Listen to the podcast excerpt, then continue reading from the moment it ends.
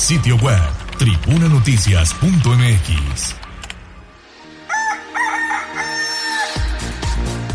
6 de la mañana con 8 minutos de este miércoles 6 de septiembre del año 2023. Gracias por estar con nosotros a través de la magnífica La Patrona de la Radio en el 95.5 de FM y también a Tliscula Mixteca 99.9 de FM. Lo invitamos a que esté en contacto con nosotros. Nuestro número vía WhatsApp 2223 90 38 10. 2223 90 38 10. Además, directamente al estudio al 222 242 1312. Vámonos con información de la educación.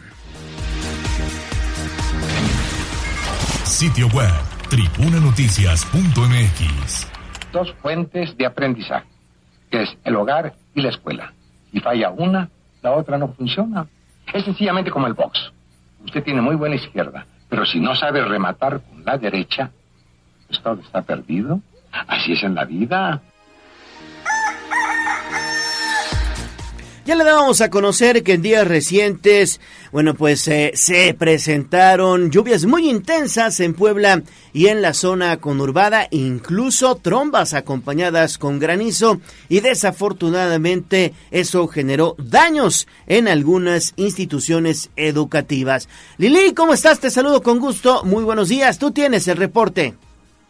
Muy buenos días, Gallo. Igualmente me da mucho gusto saludarte y también al auditorio. Fíjate que Isabel Merlo Talavera, titular de la Secretaría de Educación Pública en la entidad, informó que durante la primera semana del actual ciclo escolar, al menos tres planteles reportaron afectaciones a causa de las intensas lluvias de los últimos días. Detalló que en ningún caso fue necesario suspender actividades más de un día, ya que fueron los padres de familia quienes de manera organizada se encargaron de limpiar las anegaciones y la acumulación de lodo. Los estudiantes pudieron iniciar sus actividades sin mayor contratiempo, insistió la funcionaria. Escuchemos fue en la primera semana, en los primeros tres días del ciclo escolar, 28, 29, 30, donde tres instituciones eh, de diferentes niveles sí fueron dañadas por el tema de la lluvia, exceso de lodo al interior de las escuelas, pero como les compartía la semana pasada, la comunidad se reunió, la comunidad eh, justamente con, con, gran organización, que generaron las acciones necesarias para que en un solo día se limpiaran eh, las escuelas y al día siguiente de esa lamentable situación se dieron inicio o reinicio de las actividades de manera normal. Sobre el cobro indebido de cuotas escolares establecidas por parte de los comités de padres de familia, afirmó que la SEP no tiene ninguna denuncia formal al respecto. La Secretaría no descartó que estos casos existan, pero insistió en que es necesario que los afectados interpongan la denuncia y es que en los últimos días, sobre todo en redes sociales, abundan los reportes sobre el cobro de cuotas escolares excesivas o de comités que incluso han impedido que los estudiantes ingresen a los planteles ante la ausencia de dichos pagos, cuando en teoría se trata de contribuciones voluntarias. Es el reporte, Gallo. Sí, es correcto, Lili, en torno a esto último que también pones sobre la mesa, es importante recordarle a nuestros amigos del auditorio que estas cuotas escolares se deben, se deben aceptar, se deben definir y sobre todo también pues estudiar, analizar en asamblea, asamblea de padres de familia y son cuotas que no deben de ser impuestas, Lili. Sí, efectivamente, es un problema, se ha convertido todo un tema por años, Gallo, el tema de los cobros que se hacen por parte de los comités de padres de familia, que también se supone deberían estar integrados por la mayoría, ¿no?, de votos de los propios, de la propia comunidad. A veces ocurre también que los comités pues ahí hacen una especie de, de mafia, tal vez el, el, título suena raro, suena muy fuerte, pero a veces así operan y sí pues hay padres que se enfrentan con eh, condicionantes particularmente económicas que les impiden pagar, entonces ayer decía la secretaria, la SEP no maneja esos recursos, son los propios comités y tampoco tienen que ser obligatorios y bueno, por otro lado también hacer el llamado de que quien sí pueda pagar pues que haga el esfuerzo gallo porque pues también se paga luz, se pagan cuotas de energía, este se paga a veces hasta limpieza extra, entonces ahí también hay gastos que hay que solventar, gallo. Exactamente, exactamente. Hay que ponerlo obviamente en una balanza y también ayudar a las instituciones educativas. Muy bien, Lili, pues eh, regresamos contigo en un momentito más. Vamos precisamente con Pili, que también tiene información de la educación, porque en la Universidad Popular Autónoma del Estado de Puebla, la UPAEP, se lleva a cabo pues eh, un importante evento en torno a materia aeroespacial. Y tú tienes detalles, mi estimada Pili. Muy buenos días. Gracias, Gallo. Buenos días, Ale.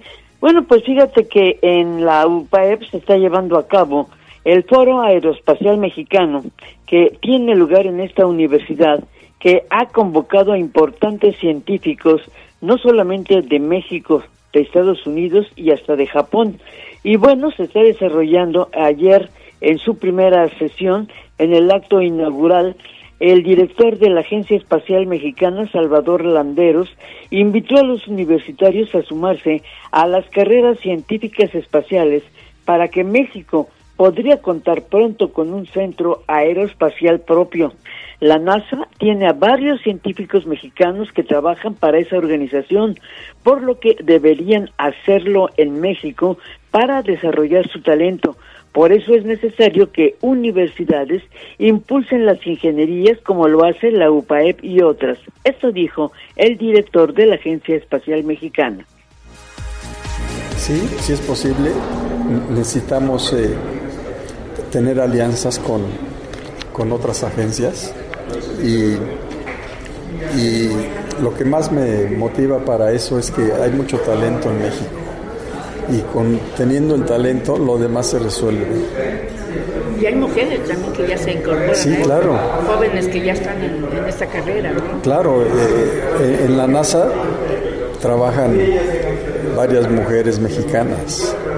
Así es de que lo, importante es que lo arranquemos. El año pasado eh, fue este en masa a, preparar la carrera aeroespacial. Claro, ya lo está haciendo la UPAE. Es un, es, un ejemplo. Hay varias universidades que están, la UNAM, el Instituto Politécnico Nacional, eh, la Universidad Panamericana, eh, el Tecnológico de Monterrey, eh, la Universidad de Guanajuato ya, ya, ya, empieza a introducirse en el tema. Muchas, muchísimas. Están haciendo ya nanosatélites. Exacto.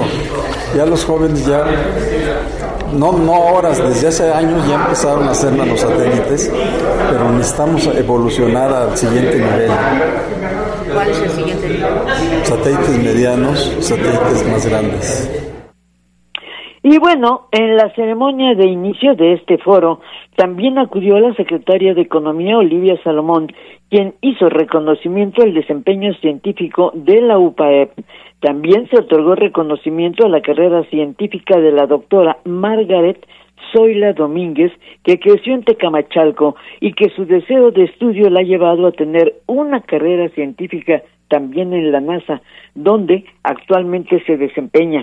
El rector Emilio José Baños Sardavín dio la bienvenida a todo el cuerpo de científicos que van a aterrizar sus conocimientos y a inyectar inquietudes a los jóvenes de esta universidad para que pues puedan alcanzar el cielo, como decía la doctora Domínguez. Pues es el reporte sobre este tema gallo que hoy continúa en un segundo día. Exactamente, no, muy bien, muy bien, Pini. La verdad es que es una materia que se le debe dar mayor impulso aquí en la entidad poblana. Me atrevo a decir que la única universidad precisamente que se ha metido en estos interesantes temas de desarrollo aeroespacial y de satélites es la UPAE, Pili. Sí, definitivamente, definitivamente. Y el director, por ejemplo, te digo, de la agencia mexicana, decía, necesitamos que, que estos mexicanos jóvenes, pues se interesen más, ¿no? Hay en las universidades un montón de carreras y luego hay un montón de jóvenes desempleados, ¿no? Porque eh, pues no, no, no logran aterrizar precisamente pues su carrera. Sin embargo, en esta área se necesita con urgencia. Eh, incluso fíjate, la Agencia Espacial Mexicana, tú sabes, ha elaborado pues algunos satélites, ¿no? Que, que, que ahora se necesitan, ¿no? Sobre todo para el área de telecomunicaciones. Y bueno, pues precisamente se está necesitando de esos talentos para que no se vayan, no se tengan que ir a la NASA o a otros lados, ¿no? Sino que se queden en México a desarrollar también tecnología. Muy buena idea, muy buena idea. Seis de la mañana con 18 minutos. Regresamos contigo en un minuto, Pili. Mientras tanto, vamos con Liliana Tech de nueva cuenta, sobre todo porque el rector ahora de la Ibero, de Ibero Puebla, bueno, pues rindió su informe de actividades y también se dio tiempo para hablar de otros temas. Lili, te saludo de nueva cuenta con gusto. Adelante. Gracias, Gallo. El cuarto informe de actividades de Mario Ernesto Patrón, rector de la Universidad Iberoamericana en Puebla, fue un recuento de los avances obtenidos en la institución durante los últimos cuatro años, pero también un análisis del escenario social por el que transita el país. En concordancia con el espíritu crítico que caracteriza a los jesuitas, el académico tuvo algo para todos. Criticó que los últimos tres gobiernos federales no hayan implementado políticas públicas eficientes en materia de seguridad pública y lamentó que este fenómeno se repita con el presidente actual. Destacó los altos niveles de inseguridad en el país que se confirman a través de la Comisión de Delitos de Alto Impacto, como el homicidio, los feminicidios y la desaparición de personas. Añadió que en la recta final del actual gobierno federal, la administración de Andrés Manuel López Obrador muestra más oscuros que claros y pues cuestionó también el daño medioambiental que ha generado el proyecto del tren Maya. Además, evidenció que hoy el presidente Andrés Manuel López Obrador insiste en tener la razón sobre la situación social de México ante la incapacidad de la oposición de asumir una postura crítica. Vamos a escuchar parte de lo que él mencionaba. Hoy, en su recta final, es también uno de los campos en el que el balance del actual sexenio muestra más sombras que luces. Cinco años después, en la realidad de nuestro país se advierten menos cambios que continuidades. Asimismo, la estrecha sintonía inicial con una base amplia y plural de la sociedad se ha ido decantando hacia una relación más discursiva y clientelar que efectiva con las mayorías pobres. Al tiempo que se estrechó y se fortaleció una cercanía con el ejército ante el alcalde Eduardo Rivera y la secretaria de Educación Isabel Merlo, el rector de la Ibero reafirmó el compromiso de la universidad de generar acciones que ayuden a sanar un mundo herido y agradeció el respaldo de la comunidad jesuita al permitirle permanecer dos años más al frente de la institución. Sobre los principales logros de su administración, destacó que en la primavera del 2023 la Ibero Puebla becó al 38% de sus estudiantes de licenciatura y al 83% de posgrados, así como la inversión de 11 millones de pesos para el mantenimiento del campus universitario y de 10.5 millones de pesos fueron destinados a productos y servicios de laboratorios y talleres. Este es el reporte, Gallo. Perfecto, Lili, pues muchísimas gracias por la información. Otra institución que avanza y avanza bien. Seis de la mañana con 21 minutos. Seguimos con información, pero ahora del arte y la cultura, obviamente también vinculado a la educación, porque estas son muy buenas noticias. La administración estatal que encabeza Sergio Salomón Céspedes también busca rescatar el emblemático auditorio de la reforma. ¿No es así, Pili? Sí, fíjate que no solamente el auditorio de la reforma, sino también los lavaderos de Almoloya. El gobierno del estado está obligado a preservar, a defender el patrimonio artístico y arquitectónico de los siglos anteriores, porque es la riqueza artística que hace a Puebla una ciudad inigualable. Por eso habrá de rescatarse primero el auditorio de la Reforma y abrir ya próximamente los lavaderos de Almoloya. El gobernador del estado, Sergio Salomón Céspedes, aseguró que no se puede dejar caer al auditorio de la Reforma, que fue centro de espectáculos de cultura del siglo pasado, que fue hecho por arquitectos de reconocidas firmas, que no se puede abandonar y dejar a la intemperie que las lluvias actualmente porque se filtran en la cúpula del inmueble. Este año, sin embargo, dice así con verdad el Ejecutivo. Este año no te lo aseguro, pero el próximo año tendrá que quedar en las mejores condiciones ese auditorio. ¿eh? Segunda. Y bueno, es importante asegurar que, eh, dice con verdad, este año ya no le alcanza el patrimonio para efectuar este rescate de este inmueble, pero asegura que en el 2024 será considerado en el presupuesto para lograr ese rescate para que vuelva a ser en todo su esplendor el auditorio de la reforma. Otro patrimonio que se rescata son los lavaderos de Almoloya, que están enclavados en la zona de San Francisco, y aunque habían sido recuperados y abiertos al público, pues como ya lo sabemos, sufrieron daños por algunos visitantes, por lo que han sido reparados y pronto se reabrirán. Esto dijo. Tengo entendido que los lavaderos ya están totalmente remodelados y no se necesita inauguración, ya que los hablan a la brevedad posible, consejero, por favor, para que se de ello. Están bajo el resguardo del Estado y habrá que ver una vez que se acabe conformar la parte de los condóminos a quién y a cada qué persona, a qué persona les toca poder dar dar mantenimiento y conservación de todo, de todo este complejo de inmuebles. ¿eh? Y bueno, señalo que debe tener también pues cuidado para que eh, no se haga eh, pues alguna mala mala construcción por esa en esa en esa zona de San Francisco porque siempre se tienen que eh, atender los criterios del propio INA que establece para no hacer construcciones indebidas que alteren la fisonomía arquitectónica.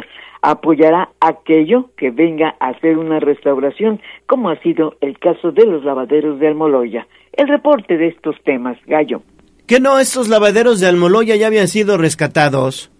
Sí, así es, pero resulta que, acuérdate que incluso se abrieron y hubo mucho, pero no faltó los curiositos que los dañaron que los dañaron, se, se, subieron por ahí y afectaron piedras y todo eso, los pintaron, ya sabes, nunca falta el que pone su corazón, aquí estuvo Pancho López, ¿no? Y, y eso, y entonces, bueno, pues por falta de vigilancia, de cuidado, pues fueron dañados, ¿no? Entonces, bueno, de nueva cuenta, fueron atendidos y rescatados. Sí, tienes razón, Pili, los, los vandalizaron, incluso ahorita están cerrados, porque estaban abiertos, ¿te acuerdas? Claro, la idea es eso, es lo que dice el gobernador, ya fueron rescatados, ahora tendrán una seguridad porque, eh, bueno, pues es necesario, ¿no? Pero también el gobernador, el gobernador se refería, pues a esa zona, ¿no? En donde incluso, pues se han enclavado, pues negocios como este el caso del hotel eh, y otras construcciones que, que se hicieron en esa zona, ¿no? Entonces se va a establecer con claridad eh, qué es lo que procede para el cuidado de esta zona histórica. Perfecto, mi estimada Pili, pues muchísimas gracias. Regresamos contigo más adelante. Bueno, pues ya está con nosotros mi compañera y amiga Ale Bautista. ¿Qué te encontraste, Ale, en tu camino? Fíjate que sigue esta protesta. Más de 20 horas llevan estos, estos grupos, estas asociaciones animalistas y en pro de, las, de, los derechos de los animales, en defensa de los derechos de los animales, ahí en el Centro Integral de Servicios. Comenzaron ayer por la noche, hicieron bloqueos, mucha gente se quedó varada, que iba a la 31 Poniente o al centro, y hoy pues amanece la zona bloqueada. Colocaron algunas piedras y unos triangulitos en color rojo a lo largo de la vía Hay patrullas, obviamente, eh, resguardando la zona, pero ellos advierten a los automovilistas con un foquito de color rojo de que no hay paso. Puede haber un accidente, más adelante comenzará el caos porque mucha gente empezará con la corredera para llegar al trabajo, a la escuela. Mejor eviten la zona, busquen vías alternas porque no hay paso sentido al centro. Bueno, pues tengan mucho cuidado, tengan muchísimo cuidado porque se va a poner, se va a poner de locos ahí en la vía Atliscayotl, prácticamente en el tramo del CCU al Centro Integral de Servicios, ¿no? Exactamente. Ellos están en el Centro Integral de Servicios justo este en esta desviación que entre el Hospital Puebla y que te comunica digamos a la parte trasera. Puedes hacer eso, irte por la parte de atrás del CIS y salir. Pero imagínate con la cantidad de vehículos que circulan en horas pico en la vía Tliscayotl, eso va a ser una tremenda locura. Sí, sí, sí, no, va, va, a estar de locos, así que pues tómalo en cuenta y sobre todo ármese de mucha paciencia, salgan, salgan con anticipación de casa porque van a encontrar esta situación que comenzó anoche y que hoy continúa. Estamos iniciando Tribuna Matutina. Lo invitamos a que esté en contacto con nosotros al 22 23 90 38 10. Pausa y volvemos con más. Vamos a un corte comercial y regresamos en menos de lo que canta un gallo. Esta es la magnífica, la patrona de la radio.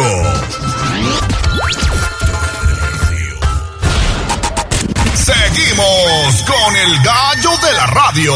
Instagram, Tribuna Noticias.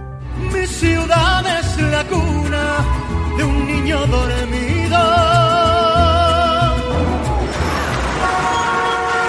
Hablemos de nuestro pueblo. El reporte de la capital poblana. En Tribuna Matutina. Estamos de vuelta en Tribuna Matutina, son las 6 de la mañana con 32 minutos y lo invito a que esté en contacto con nosotros a través del 22 23 90 38 10. Bueno, seguimos con más información. Vámonos, vámonos entonces con información de la ciudad, sobre todo porque, pues fíjense ustedes que se, se, se está dando a conocer que no habrá ley seca para el 15 y 16 de septiembre y bueno, pues obviamente también no aceptaron el horario extendido. ¿No es así, mi estimada Gis? Te saludo con mucho gusto. Buenos días. Así es, Gallo, excelente día. También te saludo con mucho gusto, igual que a nuestros amigos del auditorio. Precisamente no habrá ley seca, pero tampoco extensión de horarios para restaurantes, bares y antros durante el próximo 15 de septiembre. Esto fue lo que dio a conocer el alcalde de Puebla, Eduardo Rivera Pérez, al destacar que dichos sectores sí podrán realizar eventos como buffets sin costo alguno. El edil informó que trabajarán como el año pasado, es decir, respetando los horarios establecidos en sus licencias de funcionamiento hasta las tres horas. Esto con el objetivo de cuidar la seguridad, integridad y convivencia pacífica de todas las familias. Indicó que es una época de alto consumo de alcohol y de fiesta, de ahí que el gobierno de la ciudad decidió ser responsable y cuidadoso con estos permisos que se otorgarán tanto para las cámaras empresariales como para las y los comerciantes que se instalarán en la vía pública. Pero escuchemos también parte de lo que mencionaba. Vamos a trabajar igual que el año pasado. ¿Cómo trabajamos el año pasado? Vamos a pedir que respeten los horarios establecidos en sus licencias hasta las 3 de la mañana. Y aquellos que tengan de alguna manera alguna solicitud, ¿sí? en particular de algún tipo de buffet que ofrecen ¿no? algunos restaurantes, podrán ofrecerlo sin tener algún costo adicional por parte del gobierno de la ciudad. Nosotros queremos privilegiar la seguridad, la paz, la tranquilidad y siendo una época de alto consumo de alcohol y de fiesta, queremos que seamos muy responsables y que seamos muy cuidadosos. Rivera Pérez reiteró que dicha decisión se tomó para privilegiar la seguridad, paz y tranquilidad de todas las familias, tanto en la vía pública como en los restaurantes. Esto para el grito del 15 de septiembre. El reporte. Bueno, pues ahí está entonces esta información. Finalmente, pues se da a conocer que no habrá ley seca. Y es que la fiesta va a estar larga, mi estimada Gis. Iniciamos viernes, sábado y el domingo nos la curamos, ¿no? Gallo, y justamente ya lo habíamos adelantado desde finales del mes de agosto, en el titular de la unidad de normatividad, Enrique Guevara Montiel, pues nos había ya señalado que ambas situaciones eh, no estaban siendo contempladas. Sin embargo, pues a inicios de septiembre comenzaron a especular que podría haber la ampliación de estos horarios en estos negocios y pues fue hasta el día de ayer 5 de septiembre cuando el alcalde pues descartó totalmente también estas situaciones. Así es porque precisamente el presidente municipal Eduardo Rivera señaló que Puebla está a la vanguardia en protección animal. Danos los detalles, Gis. Buenos días. Ale, te saludo con gusto y precisamente pues una vez que el gobernador Sergio Salomón Céspedes Peregrina anunció que promoverán una iniciativa de ley para que los 217 municipios en Puebla cuenten con centros de bienestar animal, pues el alcalde Eduardo Rivera Pérez aseguró que la capital poblana va a la vanguardia y ya cuenta con la Dirección de Bienestar Animal. Luego de que este lunes 4 de septiembre el mandatario realizó dicho pronunciamiento para fortalecer las acciones de protección y el cuidado de los animales, el edil aseveró que su administración es actuante, por lo que interviene prácticamente al mismo tenor que protección civil, es decir, sin esperar horas o días, sino de manera inmediata para garantizar su bienestar. Destacó que tan solo en lo que va del año llevan 315 denuncias de maltrato, de ellas 17 fueron destinados al Ministerio Público esto con el fin de encauzar la sanción a los responsables que originan o provocan el maltrato animal. Escuchemos.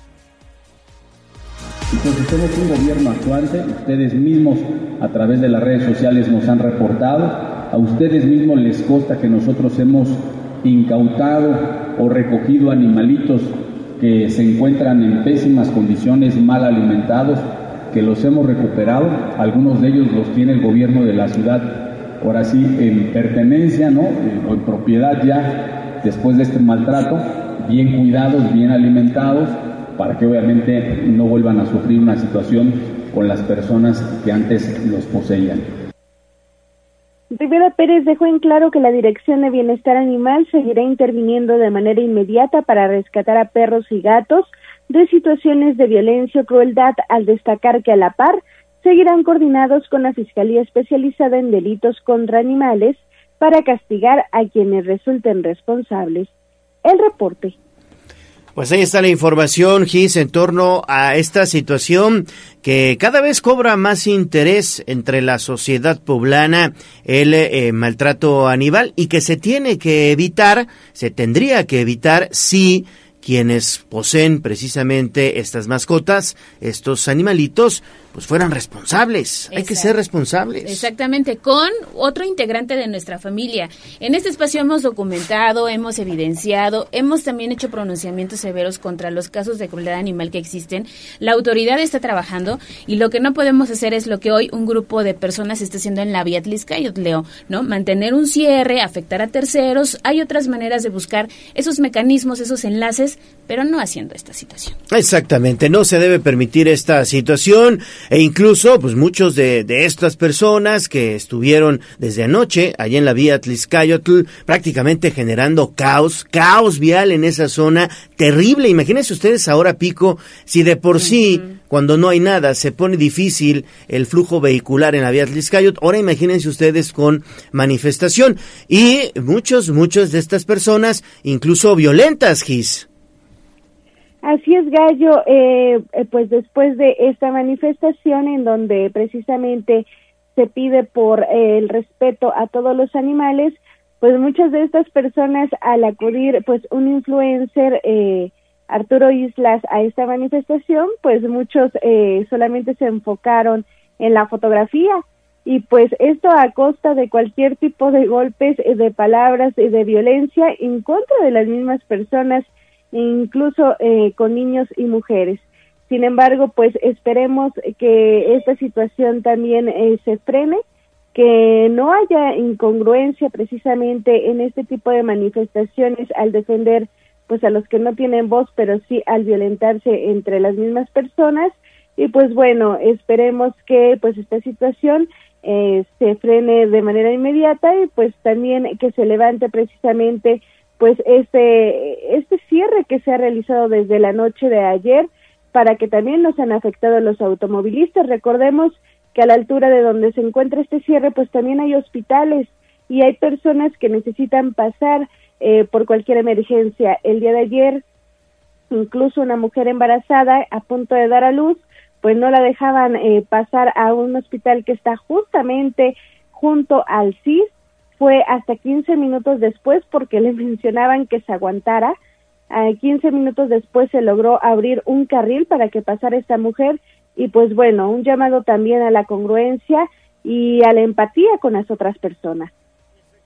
A todas luces reprobable lo que sucedió ayer anoche, precisamente allá en la vía Tliscayotl, lo que tú nos estás narrando, pues obviamente no, no debe pasar. A ver, es una causa justa pero con intereses mezquinos. Se ha detectado gente que viene de fuera a tratar de desestabilizar la paz social en nuestro estado. Por otro lado, el corte de circulación es una falta, pueden manifestarse de manera pacífica, pero sin alterar el orden y estas personas de las que estamos platicando, muchas vienen del exterior, no son de Puebla y están incitando a la violencia y a la provocación.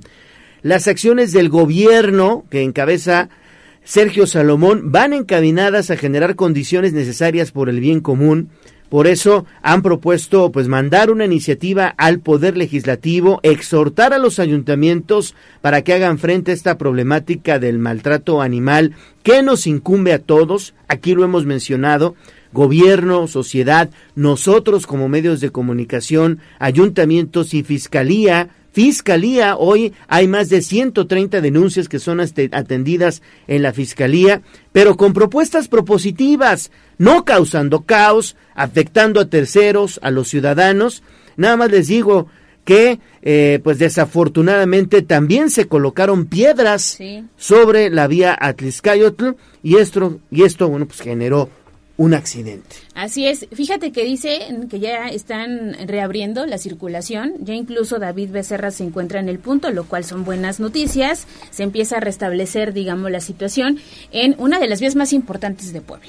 Exactamente, una de las vías más importantes de Puebla y que desafortunadamente no no se puede permitir este tipo de acciones de afectar a terceros. Fíjense ustedes nada más, voy embarazada a punto de dar a luz y te dicen y te dicen aguántate ahorita como si pudieras aguantarte.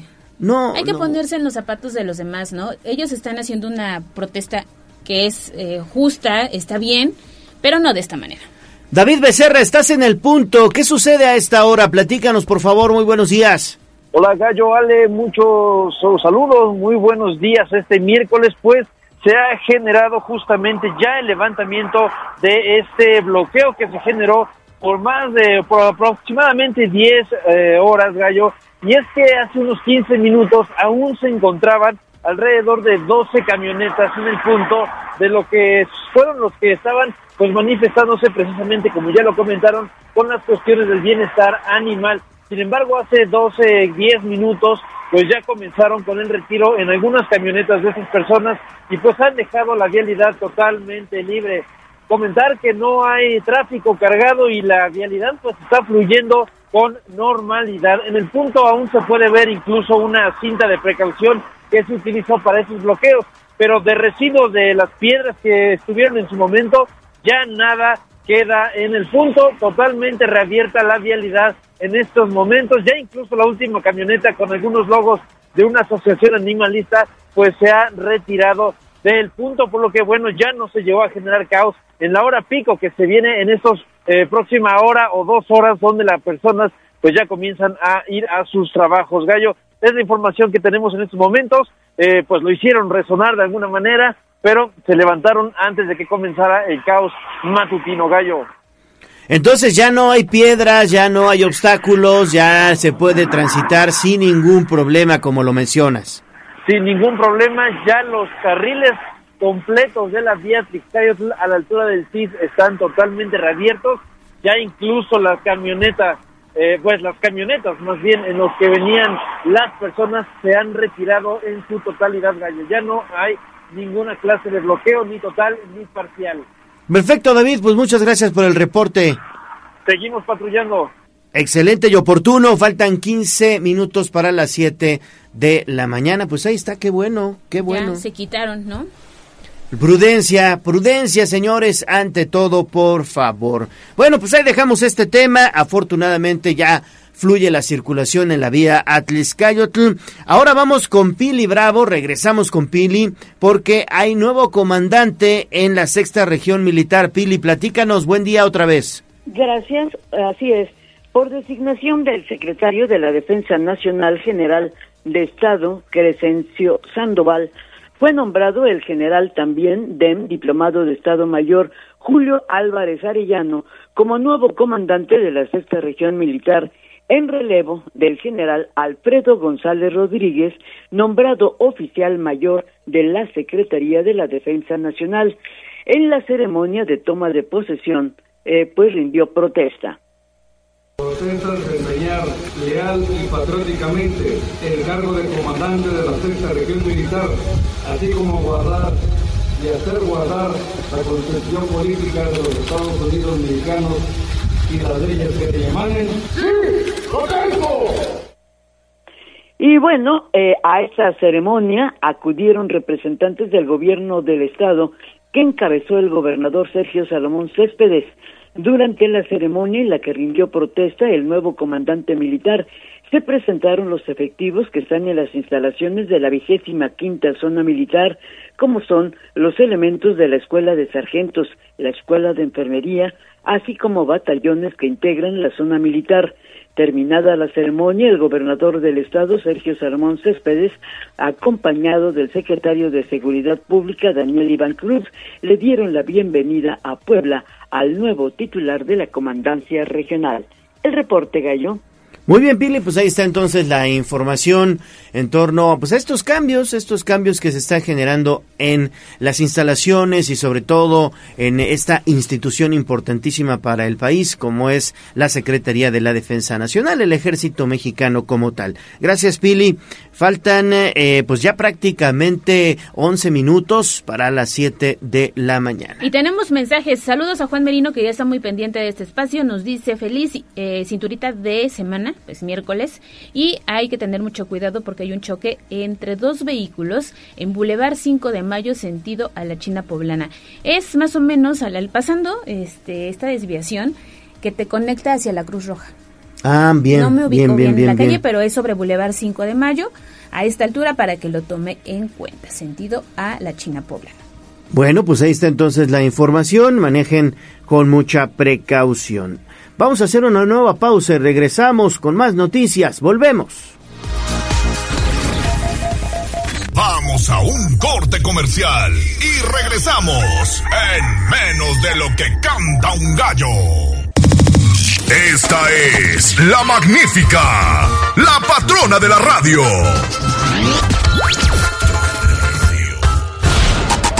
Seguimos con el gallo de la radio. Sitio web tribunanoticias.mx.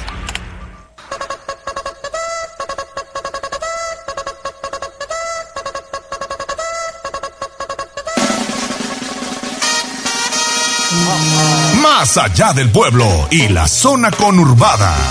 ¿Qué pasa en nuestras localidades vecinas? En Tribuna Matutina Estamos de vuelta en Tribuna Matutina. Gracias por estar con nosotros. 6 de la mañana con 52 minutos. Comenzamos hoy temprano nuestro recorrido por los municipios porque ayer hubo fiesta magnífica en San Pedro Cholula. Y bueno, pues Liliana Tech, anduviste bailando, le anduviste sacando brillo al piso. Saqué los vasos prohibidos, eh, gallo, ayer en la fiesta magnífica, cual debe de ser y es que fíjate que la edición número 73 de la Feria de San Pedro Cholula llegó a su quinto día con la celebración de la fiesta magnífica del 95.5 de FM que congregó a decenas de familias que pese a la lluvia se dieron cita en la Plaza de la Concordia para disfrutar de una increíble noche. El público choluteca recibió con palmas y sus mejores pasos de baile a blanco y negro Jorge Domínguez y su grupo Superclass, Julius Cumbia y Sabor Joven, agrupación originaria del municipio de Chignahuapan. Los anfitriones de la noche, ahora Monen, Michelle Piedras y Jorge Vera el Cóndor, locutores de la patrona de la radio, se encargaron de aderezar la noche y generar un increíble ambiente desde el espectacular escenario magnífico en donde las agrupaciones una a una fueron presentándose. La fiesta arrancó con el grupo Sabor Joven y posteriormente Blanco y Negro puso a bailar a todos los presentes. Escuchemos parte de lo que se vivió anoche allá en San Pedro Cholula.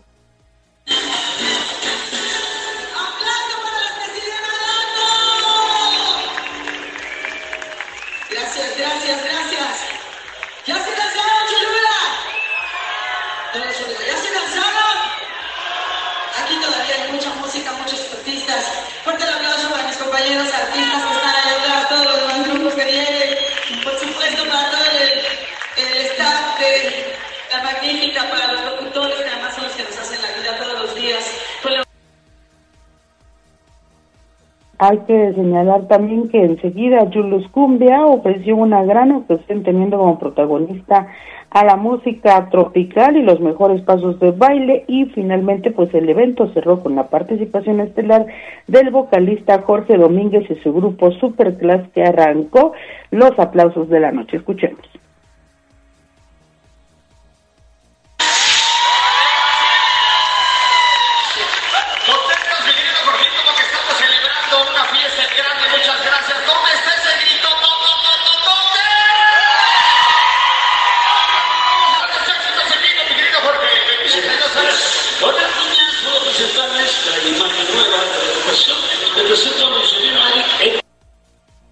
Y así, en medio de un ambiente 100% familiar en el que prevaleció el orden y la buena organización, los asistentes a la fiesta magnífica bailaron, corearon los grandes éxitos de las diferentes agrupaciones y disfrutaron también de los atractivos que ofrece la Feria de Cholula, como el pabellón de pueblos mágicos, el corredor de artesanías y también la espléndida gastronomía local. Es el reporte. Muy bien, Lili. Oye, pues estamos viendo videos precisamente de esta fiesta magnífica allá en San Pedro Cholula. Híjole, qué gran show armó este cuate Jorge Domínguez, ¿eh? Espectacular. Mariachi y toda la cosa. Sí, sí, sí, la gente estuvo este, esperando. Este, había personas que llegaban, Gallo, ahí hasta con sus banquitos, ¿no? Que llegaron abuelitas, llegaron familias completas, novios, este, amigos, grupos de personas que estaban ahí desde buena hora esperando y que bueno, pues el preámbulo fueron todas las agrupaciones eh, que fueron poniéndolos a bailar, calentando el ambiente, pero la verdad es que cuando llegó Jorge Domínguez estuvo impresionante, la gente muy contenta, muy bailadora, un espectáculo muy completo que además pues duró bastante tiempo ayer el concierto ahí en la fiesta magnífica. Sí, la verdad es que siempre la fiesta magnífica pues dando de qué hablar. Recién estuvimos el mes pasado allá en Tetela do Campo y no te quiero decir el éxito que también tuvo la fiesta magnífica allá en la Sierra Norte, en donde al menos ocho mil personas estuvieron en esta fiesta magnífica de Tetela de Ocampo y ayer en San Pedro Cholula también lleno total allá en la Plaza de la Concordia. Y si no sabe de lo que le hablamos, échale un vistazo a la nota de Liliana Teg en el portal de casa y obviamente el material en redes sociales en la página de La Magnífica 95.5 de FM. Y recordarles, recordarles chicos que el próximo día 11 de septiembre habrá una segunda emisión de la fiesta magnífica también en el marco de la Feria de Cholula. Quienes ayer se la perdieron o quienes quieren una segunda dosis, quien quiere repetir, pues la cita volverá a ser alrededor de las 6.30, 7 en, el en la Plaza de la Concordia, nuevamente en la Feria de Cholula el 11 de septiembre. Perfecto, Lili, pues muchas gracias. Excelente mañana, chicos. Igualmente, 6 de la mañana con 56 minutos. Vámonos a hablar de otro tema que también es bien importante. Vamos a echarnos un mezcal, un mezcalazo allá en el centro de convenciones. Vamos con Avi. Abigail González, porque precisamente fíjate que esta Expo Mezcal Orgullo Puebla inicia hoy miércoles. Adelante, Avi. ¿Qué tal, Ale Gallo, amigos del auditorio? Muy buenos días. Efectivamente, les comento que pues la Secretaría de Desarrollo Rural del Estado de Puebla pues anunció la segunda edición de la Expo Mezcal Orgullo Puebla que se llevará a cabo pues a partir de este día hasta el 10 de septiembre con un horario de 10 de la mañana a 8 de la noche en el Centro de Convenciones. Y es que en el uso de la palabra, Alejandra Hernández, productora de mezcal, dio a conocer que las y los productores de mezcal obtuvieron 44 medallas en el último concurso, mismas que serán entregadas en el marco de la Expo Mezcal. Y es que para esta edición, pues se contará con más de 100 expositores que ofrecerán los diferentes tipos de mezcal, como el espadín, blanco y reposado. Además, tienen como objetivo pues visibilizar a las mujeres productoras para generar más terreno en el mundo del mezcal y poder sacar adelante a sus familias. Y es que eh, los precios de esta bebida van desde los 500 o 600 pesos, dependiendo las botellas, e incluso se pueden encontrar encontrar desde 1.500 pesos en aquellos mezcales que cuentan con medallas o reconocimientos nacionales. Por su parte, César Eloy Espinosa Moreno, director de vinculación de mercados, dio a conocer que se espera una derrama económica de alrededor de más de 5 millones de pesos y más de 10 mil visitantes. Escuchemos. Este año llega más fuerte que nunca en nuestra altura. Ha sido un gran año, ha sido un año excepcional. Como bien lo comentaban, tenemos 44 medallas, 44 ganadores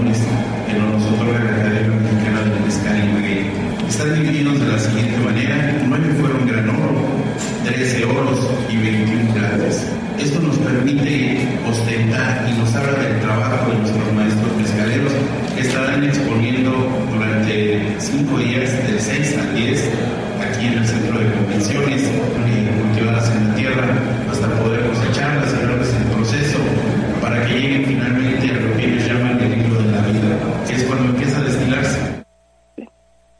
otro lado, dijo que la producción va desde los 500 mil litros y, y de esto el 80% es destinado a Estados Unidos, Canadá, Europa y próximamente se irán a Japón. Finalmente, César Espinosa Moreno agregó que aparte de las desgustaciones, pues habrá mixología, comida, concursos, museo del mezcal y muchos eventos para pasar un rato familiar. Gallo Ale es la información que tenemos. Muchísimas gracias, eh, muchísimas gracias por el reporte y bueno, pues ahí está hecha la invitación. Obviamente estaremos muy, muy, muy atentos de esto que hoy por hoy, bueno, pues se ha convertido en un gran, gran evento, ya la segunda edición de la Expo Mezcal y hay que disfrutar de los buenos mezcales poblanos, eh. Exactamente, hay que darnos una vuelta, eh. Ya tenemos pretexto para ir al centro de convenciones este miércoles. Incluso me escribe nuestro amigo el jarocho, dicen inviten, inviten, arriba el mezcal, pone el jarocho, bueno, pues vámonos. Con una mojarrita, pues quién no. Ay, qué sabroso. Unos camaroncitos. Sí, un, un chilpachole de jaiba, una ah, sopa de mariscos. Rico, sí. Ah, ¿dónde? No, pues ya, ya, ya, ya. Póngale fecha.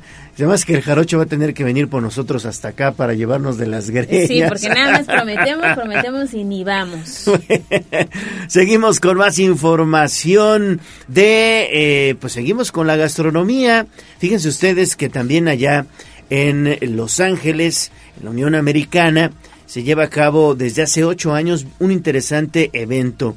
Se trata de la Feria de los Moles. Ahí, en, Los Ángeles, California, se puede degustar obviamente el mole poblano, el mole negro de Oaxaca, el mole de olla y hasta el mole de caderas. ¿No es así, Avi? Te saludo nuevamente con gusto. Así es, Gallo, y es que pues con el objetivo de dar a conocer la cultura culinaria de México, pues se presentó la Feria de los Moles que se llevará a cabo el próximo 8 de octubre en el Grand Park, Los Ángeles, California. Y es que en conferencia de prensa, Laura Juárez, directora general de la Feria de los Moles, dio a conocer que se reunirán más de 140 países representados para degustar el platillo y el mole poblano, entre otros derivados y es que se podrán encontrar pues alrededor de 38 stands de este platillo. Escuchemos. La ciudad de Nueva York, desde esa vez eh, emprendimos el plan, un plan Llegó la pandemia y precisamente el año pasado en Grand Park fue el evento de cultura gastronómica, de cultura en sí, que llegaron alrededor de 10.000 personas después de una pandemia. Entonces, eh, claro que fue durante todo el día, out, como le llaman, pero este año sí esperamos más de 30.000 personas uh, el día del evento. Durante la semana en Los Ángeles se vuelve una molemanía. Todos los, toda la ciudad de Los Ángeles, todas las, mejor dicho, todo el condado de Los Ángeles se, se refleja de. Todo y es que este, entre los platillos se podrá degustar pues el mole poblano, el mole de camarón, el pipián verde, el mole, mole negro de Oaxaca, el vegano, adobo, mole blanco, mole almendrado, entre otros. Además, pues también recordó que este platillo no es de temporada y es uno de los más buscados por los turistas nacionales e internacionales, por lo que se puede consumir a lo largo del año. Finalmente, recordaron que la entrada será gratuita y la comida tradicional pues estará disponible también para llevar. Gallo, Ale, es la información que tenemos. Gracias, Avi. Pues ya lo platicábamos ayer incluso con Ale Cañedo. El mole es el mole. El mole es el mole. Un buen molito poblano con un poquito de arroz, con frijolitos. Las no te pases, son buenísimos. Estos rollitos, ya sabe, porque para todo ocupamos la tortilla también, ¿no? Entonces, con su lechuguita, su quesito, hay quien le gusta con rabanitos, la verdad es que es una delicia. Y a mí, fíjense que me gusta, el, el, por ejemplo, el pipián rojo, pues es un tipo de, de mole, de, de cacahuate, eh, y me encanta con torta de agua, ¿eh? No te pases, es buenísimo. Tortita de agua, no, ya, es que aquí ya tenemos pipián rojo, no, buenísimo. sí, el pipián, o verde, del que sea, pero todo es rico. Toda nuestra gastronomía es rica. Oye, ya tenemos saludos de la zona de Atlixco. Ya sabes que nuestros amigos de estos choferes del volante que ya empiezan a trasladar a muchas personas se reportan esta mañana y esto es lo que dicen precisamente a Tribuna Matutina. Muy buenos días, Gallo. Muy buenos días, Gallo. A ti y a todo el equipo de Tribuna Matutina. Aquí los estamos escuchando, ya saben, sus amigos de Taxi Star, como todos los días. Cuídense mucho, Dios los bendiga. Y también aquí en Atlisco se produce excelente mezcal. Exactamente, sí, tienes razón. Saludos a nuestros trabajadores del volante allá de Atlisco. Y sí, precisamente en varias comunidades de este pueblo mágico se hace buen mezcal, ¿eh? Buen, buen mezcal allá en Atlixco, en donde pues prácticamente están a tiro de piedra de uno de los municipios donde hay más producción de mezcal, importante la producción allá en San Diego, La Mesa, Tochimilcingo. Allá en San Diego, La Mesa, prácticamente todo el pueblo se dedica a la producción de mezcal. Me tocó también ver cómo producían mezcal. Son alambiques rústicos. No, no, no, lo hacen. La verdad es que a la antigüita, pero le sale un mezcal buenísimo. Allá en la zona de Huiluco, también en los límites con Huaquechula, allá en Huiluco también se hace un buen, buen mezcal y varias comunidades cercanas precisamente se está produciendo esto que repito ya muchas veces hasta es de exportación. Sí, y fíjate que recientemente el gobernador Sergio Salomón hizo precisamente una gira de trabajo por toda esa región de la Mixteca. Les dieron precisamente apoyos a quienes durante años han tenido la producción de mezcal. Les va a ir muy bien y bueno, pues un saludo a todos los que ya están chambeando, digamos que en esta área importante en Puebla. Exactamente. Bueno, pues vamos a hacer una pausa regresamos con más información.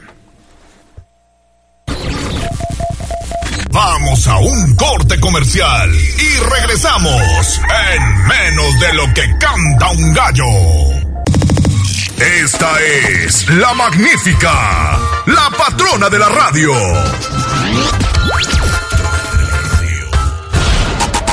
Seguimos con el gallo de la radio. Leemos tus mensajes en WhatsApp, en La Voz de los Poblanos, 22 23 90 38 10.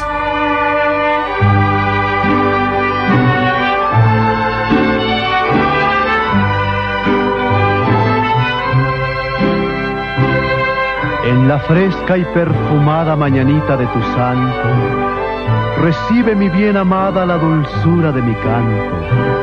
Encontrarás en tu reja un fresco ramo de flores que mi corazón te deja, chinita de mis amores.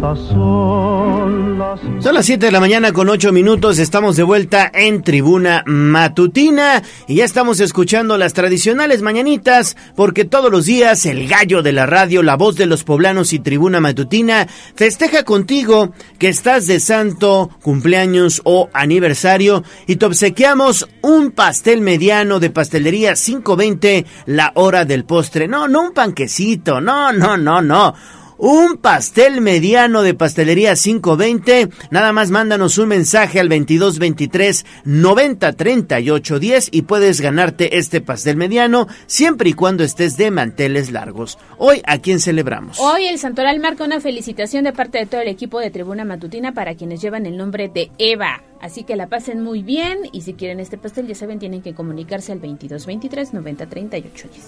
Gracias, gracias a todos por sus mensajes. Pues una felicitación a nuestra compañera Eva allá en la Secretaría de Cultura. Sí. ¿No? Una felicitación también para Eva y que pase un gran día en este día de su santo. Exactamente. Abrazo para ti, Eva, y que la pases muy bien. Ojalá le den el día. Ojalá, ojalá. Y bueno, pues ya saben ustedes que pueden comunicarse al 22 23 90 38 10. Pastelería 520, la hora del postre, está estrenando sucursal allá en Cuautlancingo. Si ustedes van sobre el periférico ecológico, antes de bajar precisamente hacia Cuautlancingo, a la zona de Cuatro Caminos, hay una gasolinería donde encontrarán ustedes pues eh, un sitio en donde hay franquicia de café, tienda de conveniencia, incluso ahí venden máquinas, venden venden máquinas retroexcavadoras y demás en esa zona. Bueno, pues en esa plaza que ya se ha convertido en una zona muy comercial, ahí está Pastelería 520, la hora del postre porque es la tradición de una nueva generación. Muchas felicidades. Y mira, ya hay mensajes. Nos escriben esta mañana. Hoy es mi cumpleaños. Nací el 6 de septiembre de 1978 y quiero participar. Tómeme en cuenta, Alberto Ramírez Hernández. Órale, claro que sí, mi estimado Alberto. Con mucho gusto te tomamos en cuenta para esta dinámica.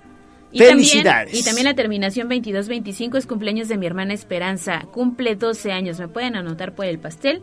Pues ya lo sabemos, adel- adelante diremos al ganador. ¿no? Felicidades también a Esperanza, que tiene 12 años de edad. Le mandamos un fuerte abrazo de parte de todo el equipo de Tribuna Matutina.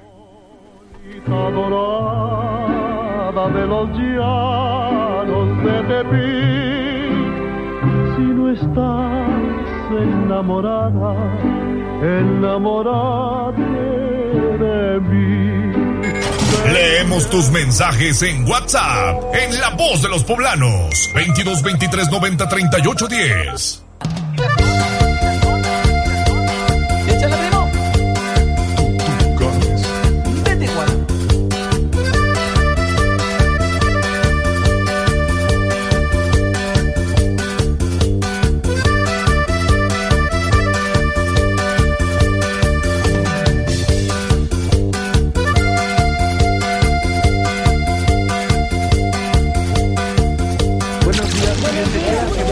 Esta es la voz de los poblanos. En Tribuna Matutina también te escuchamos.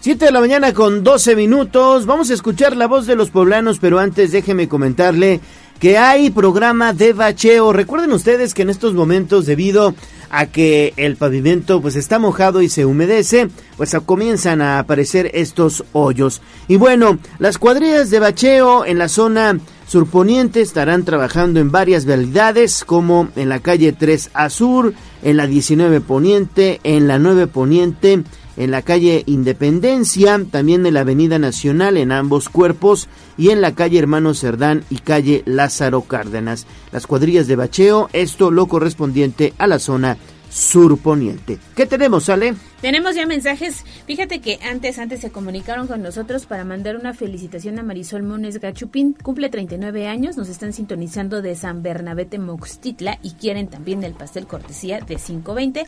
Así que ya van tres personas y más adelante los resultados de esta dinámica que todos los días tenemos en este espacio. El señor Daniel ya se comunica con nosotros y tiene el siguiente audio de voz. Muy buenos días, Ale, Gallo, Haas, a todo el equipo de en Tribuna, acá como siempre escuchándolos, este, referente a eso del maltrato animal, pues muy mal que la gente pues corte la circulación y todo ese tipo de cosas.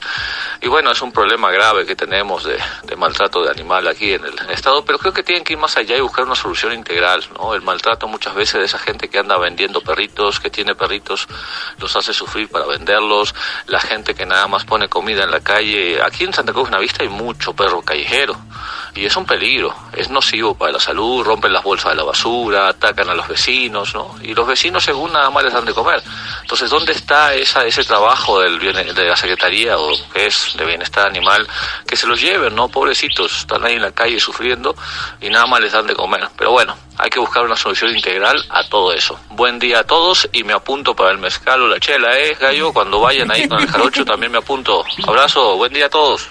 Perfecto, ahí está el señor Daniel. Pues vámonos entonces allá a echarnos un buen mezcalito. Muchísimas gracias. Así es, y el problema sí es mayúsculo, porque Sí. entonces rescatan a los perritos, se van a esta zona que tienen las autoridades tanto municipales como estatales, los meten a un programa de adopción, oye, pero muchas veces nadie se los quiere llevar.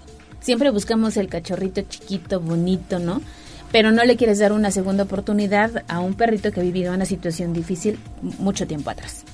En fin, ahí están los comentarios y también tenemos otro mensaje, terminación 0069, muy buen miércoles, saludos desde Riego Sur, lo mismo para la terminación 6825 que ya nos está sintonizando.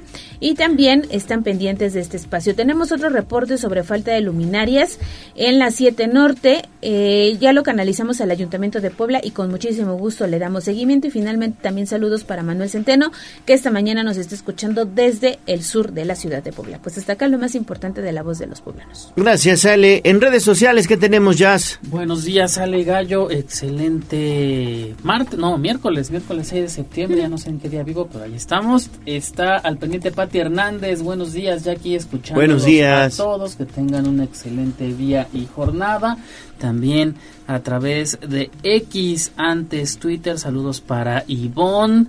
Rubí Mep, Estela Milán, Laura Bedoya, Héctor Hernández Gil, Fernández Sánchez, eh, Gary Carmichael, Keropi, El Conot 77, Mario Sánchez, Sergio Lesrop, Alan Pérez y finalmente Arturo Nerimani también está al pendiente de la transmisión que tenemos fijada en el perfil de Tribuna Vigila a través eh, de WhatsApp. Fíjate que nos comparte unas imágenes Hugo Muñoz, la terminación 3587, reporta ya, igual ya está abierta la vía Tlixcayot, pero dice que dejaron todas las piedras en, el ex- en la extrema derecha de la vía Tlixcayot en sentido Atlixco. Nos comparte las imágenes, incluso eh, dice dejaron los conos Mm. y los triángulos. Ahí No, está pues está imagen. cañón, está cañón.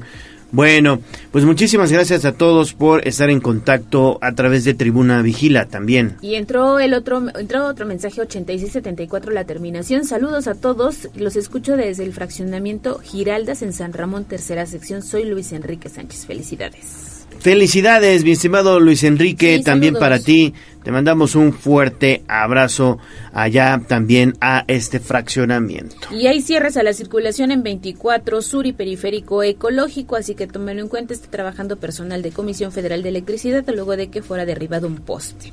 Perfecto. Pues ahí está entonces la voz de los poblanos. Muchísimas gracias. Siete de la mañana con 17 minutos. Vámonos rapidísimo a Tlisco. Jocelyn Meneses, ¿cómo estás? Te saludo con gusto. Muy buenos días. Hola Gallo, muy buenos días. Así es, saludando esta mañana desde Atlitco, mando un saludo para Ale y también para el auditorio. Pues ya anunciando que Atlitco será este sede, también participante para este evento deportivo internacional que es el Tour de Francia, que se llevará a cabo este domingo 10 de septiembre. El Tour de Francia es este evento anual más grande en el mundo del ciclismo, con varias etapas alrededor del mundo, de las cuales una se realizará en el estado de Puebla y la salida será en Atlixco y también transitará por el municipio de Izúcar de Matamoros.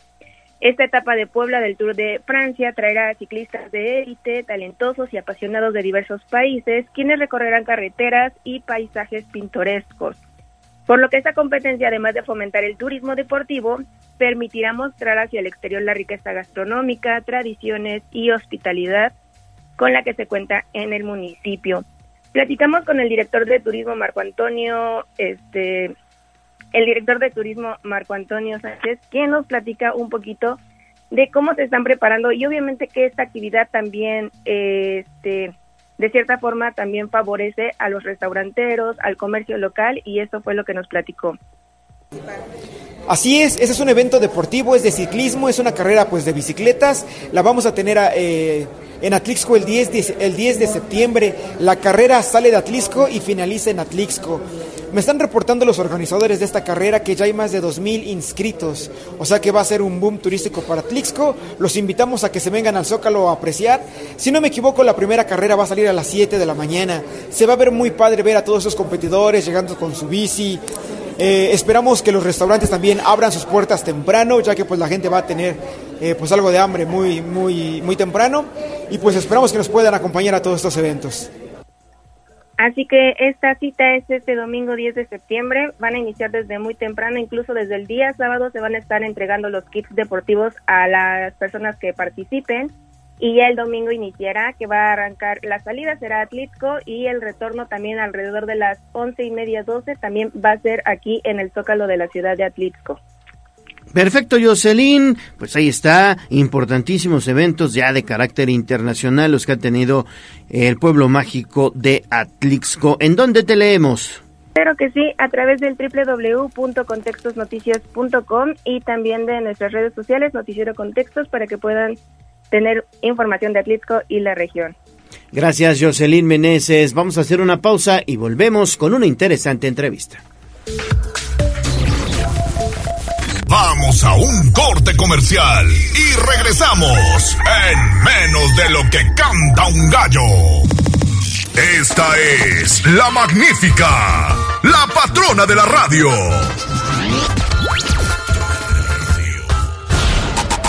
Seguimos con el gallo de la radio. Instagram, Tribuna Noticias. Me siento muy contento, Ave, doctor, los que vamos a morir te saludan. Nuestros consejos de salud en el dispensario. En Tribuna Matutina. Estamos de vuelta en Tribuna Matutina. Gracias por estar con nosotros a través de la magnífica en el 95.5 de FM.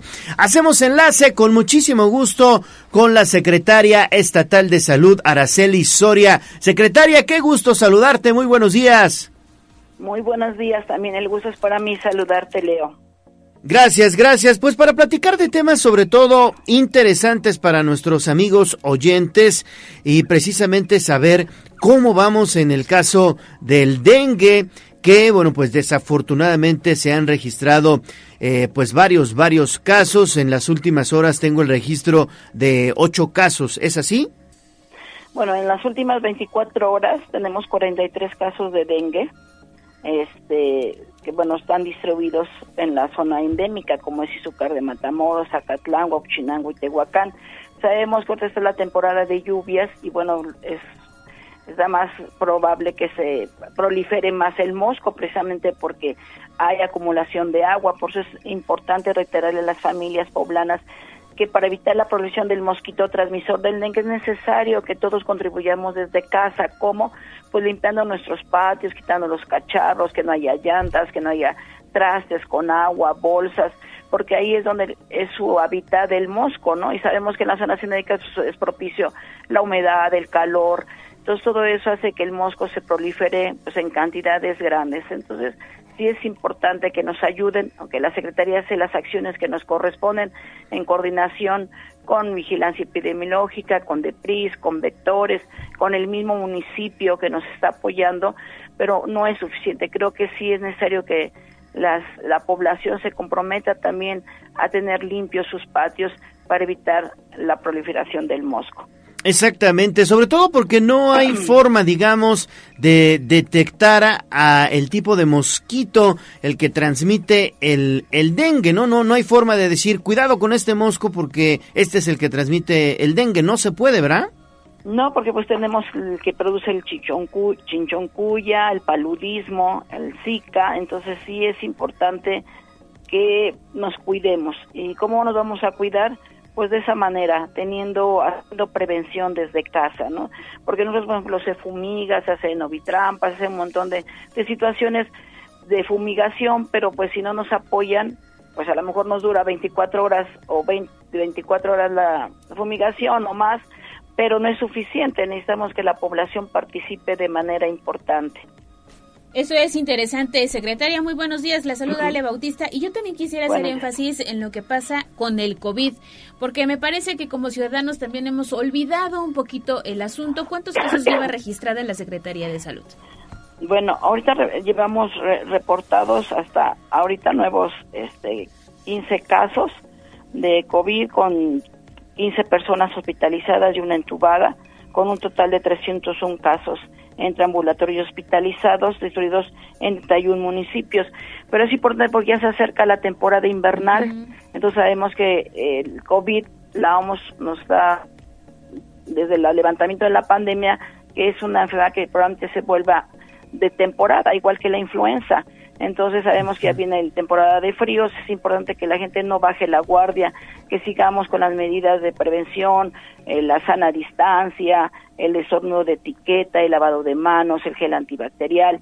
Y si tenemos síntomas respiratorios, pues ahí es importante ser responsables de usar cubrebocas. O sea, no se está implementando el cubrebocas porque no tenemos un incremento acelerado de casos, pero sí es importante que si yo tengo gripa o estornudo o estoy tosiendo, pues yo asuma esa responsabilidad de protegerme yo y proteger a los demás, ¿no? Como usando un cubrebocas y sobre todo acudir a una unidad más cercana de atención médica, pues para que inmediatamente se detecte. Puede ser a lo mejor un resfriado común, puede ser una faringitis, no sabemos, es importante que acudan para que se haga la detección oportuna si es COVID. Entonces sí es importante que sigamos reforzando las medidas de, de prevención, no podemos decir que ya se acabó, sabemos que el COVID llegó para quedarse, entonces sí es importante que, igual que el dengue, que la población participe en el autocuidado de su salud, que no necesitamos estarles diciendo, ¿saben qué? O, o hacer una, este, un decreto de usar, no, que ya sea parte de nuestra convivencia en la sociedad,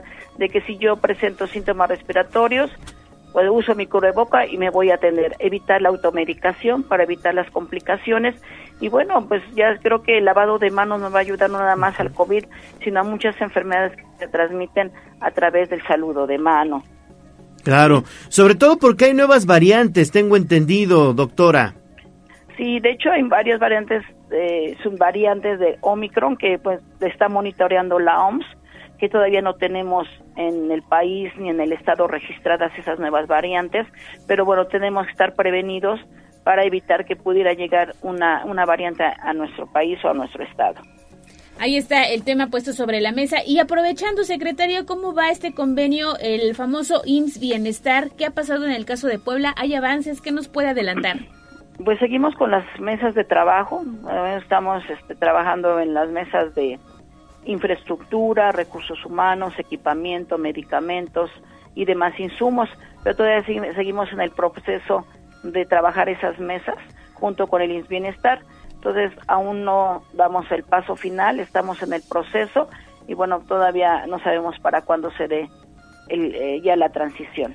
Perfecto. Y finalmente, digamos ya para concluir esta charla con usted, estamos platicando con la secretaria estatal de salud, Araceli Soria.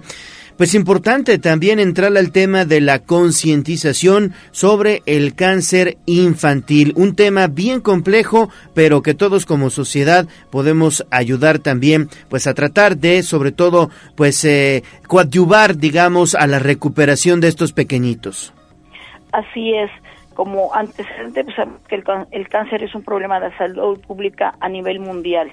¿No? ya que representa la principal causa de muerte entre los 5 y 14 años de edad en todo el mundo. Y aquí en nuestro país se estima que cada año se deben más de 5 mil niños y la incidencia muestra una tendencia al incremento. Por eso es muy importante que en este mes, que es el mes de la concientización del cáncer infantil, pues participen la población en todas las este, actividades que se van a realizar, como es una información adecuada de cómo hacer la detección en forma oportuna, difundir los materiales de promoción, realizar periódicos murales para que los padres de familia sepan cuáles son los signos y síntomas que pudieran eh, darnos un estado de alerta que pudiera ser cáncer para que acudan a la unidad para que puedan hacerles el diagnóstico, la detección de signos y síntomas de sospecha. Entonces sí es importante que pues contribuye a la sociedad que vigilen a sus hijos si presentan algún síntoma que no es normal en su crecimiento, en su desarrollo, deben de acudir para detectar a tiempo el cáncer. Sabemos que si lo detectamos a tiempo, pues podemos curar, podemos detenerlo, pero si llegamos tarde, pues sabemos que el cáncer es difícil, debemos saber que hay cáncer agresivos, dependiendo de dónde se desarrolle, entonces sí es importante que la población, los padres, más que nada los padres de familia participen. Se tiene contemplado para este día 29 de septiembre este, las actividades de combinación de todas estas actividades en los edificios emblemáticos, monumentos históricos e instalaciones con iluminación de color dorado. Color dorado entonces. Así es. Esto, digamos, ¿cuál sería el significado de, de este tipo de color? Pues es el, es así como lo tenemos del, del VIH, es conmemorativo ah, a este, sí. El, ve que del VIH tenemos el moñito rojo, sí, sí, sí. el naranja. Entonces, para los niños de cáncer, el color es el dorado. Perfecto. Pues doctora Araceli Soria, secretaria estatal de salud, muchísimas gracias por su participación esta mañana en Tribuna Matutina y que tenga un excelente día. Gracias a ustedes por permitirnos difundir esta información tan importante para la población. Muchas gracias. Al contrario, ya sabe que con mucho gusto lo hacemos. Fuerte abrazo. Fuerte, igualmente, buen día. Gracias. Siete de la mañana con 32 minutos. Hay saludos, terminación 0372. Eh, ¿Me pueden mandar un saludo para Juan Carlos Hernández en Amozoc, cuna de las artesanías? Claro, saludo a nuestros amigos de Amozoc, precisamente cuna de artesanías. Allá en Amozoc se dedican a la producción de espuelas y también de eh, trabajan precisamente el barro, la producción de barro, de, de cazuela, de, de varios, de varios utensilios y por supuesto de eh, los nacimientos también en eh, la época que ya viene, que es la temporada de diciembre. De ahí viene la famosa frase, ¿no? Eres como jarrito de Amozoc. Exactamente. Yo soy. Como aplico. jarrito de Amozoc. Me queda. Fuerte abrazo a todos nuestros amigos que nos escuchan allá en Amozoc. Y bueno, de Amozoc nos vamos a Tehuacán con Germaín Olasco. Mi estimado Germaín, te saludo con gusto. Buenos días. ¿Qué tal, Ale, Leo? Excelente mañana, excelente mañana al auditorio para detallar lo que ocurre en las últimas horas en Tehuacán. Sin lugar a duda, no solamente en el municipio de Tehuacán, sino en otras partes de la entidad, la reputación de los elementos de seguridad pública pues está por los suelos. Sin embargo, en eh, Tehuacán justamente ayer se cumplió un año del asesinato de un elemento de la corporación policíaca y perteneciente al grupo Omega. Se trata de Bruno, Bruno García Mata, quien eh, después del asesinato a manos de eh, pues una banda criminal identificada como los de la Tehuantepec en redes sociales, así como la solidaridad de los habitantes de Tehuacán fue desbordada eh, pues con sus familiares luego de que se conociera la trayectoria y la forma de actuar de este elemento de la corporación policíaca. Y desde entonces justo ayer cuando se cumplió un año pensábamos que el hecho pues solamente era recordado por sus eh, compañeros de corporación como lo manifestaron en redes sociales sin embargo mientras se desarrollaba el martes ciudadano llegó hasta la explanada del Palacio Municipal la mamá del elemento fallecido se trata de Leticia Mata Castillo quien no fue en son de reclamo, sino simplemente pidió ser escuchada por las autoridades. Un pliego petitorio en manos, la fotografía de su hijo, así como el uniforme y acompañada de otros eh, de sus familiares, solicitaron al gobierno de Tehuacán, así como a los tres órdenes de gobierno, mayor seguridad, atención prioritaria a los policías, a bomberos y elementos de tránsito municipal. Al mismo tiempo, se eh, postuló, se pronunció porque estén equipados y los capaciten y no los desamparen. Reconoció que es un hecho difícil que la delincuencia le haya quitado a su hijo, pero está consciente que el amor al uniforme de Bruno García Mata era para defender a los ciudadanos. Por ello, en su memoria y como legado, están solicitando otro sector de la ciudadanía que se le realice un monumento prueba de eh, la buena situación, del buen eh, desempeño que tuvo el elemento caído en manos de delincuencia. Esto decía la mamá del policía fallecido. De los policías de tránsito, de los paramédicos, que como servidores a la ciudadanía merecen mayor capacitación, mayor equipo, mejor entrenamiento, más profesionalización.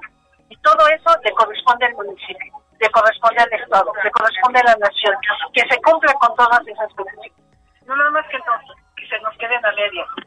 Es un derecho y un deber y una obligación de, nuestros de nuestro presidente y el cuerpo edílico cumplir con ese derecho.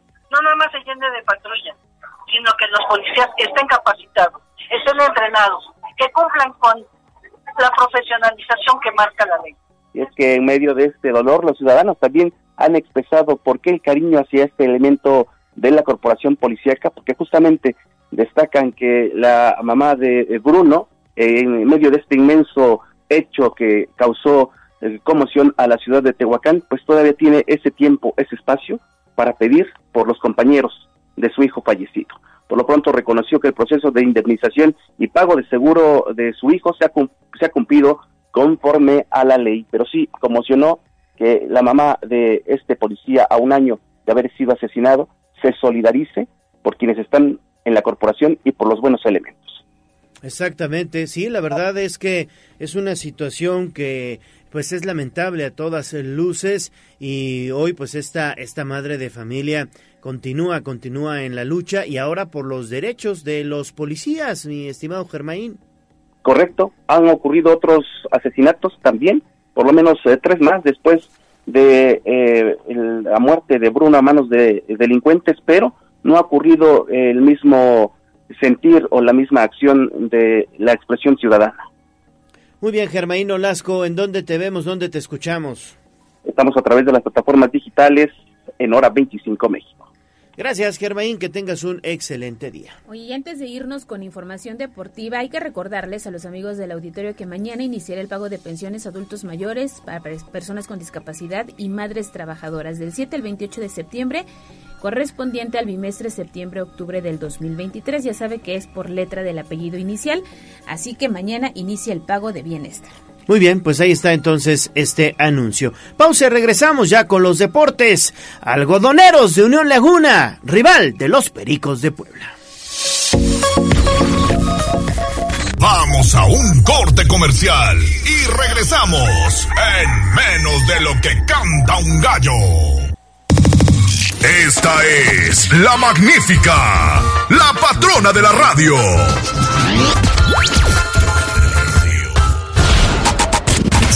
Seguimos con el gallo de la radio. Twitter, arroba tribuna deportes.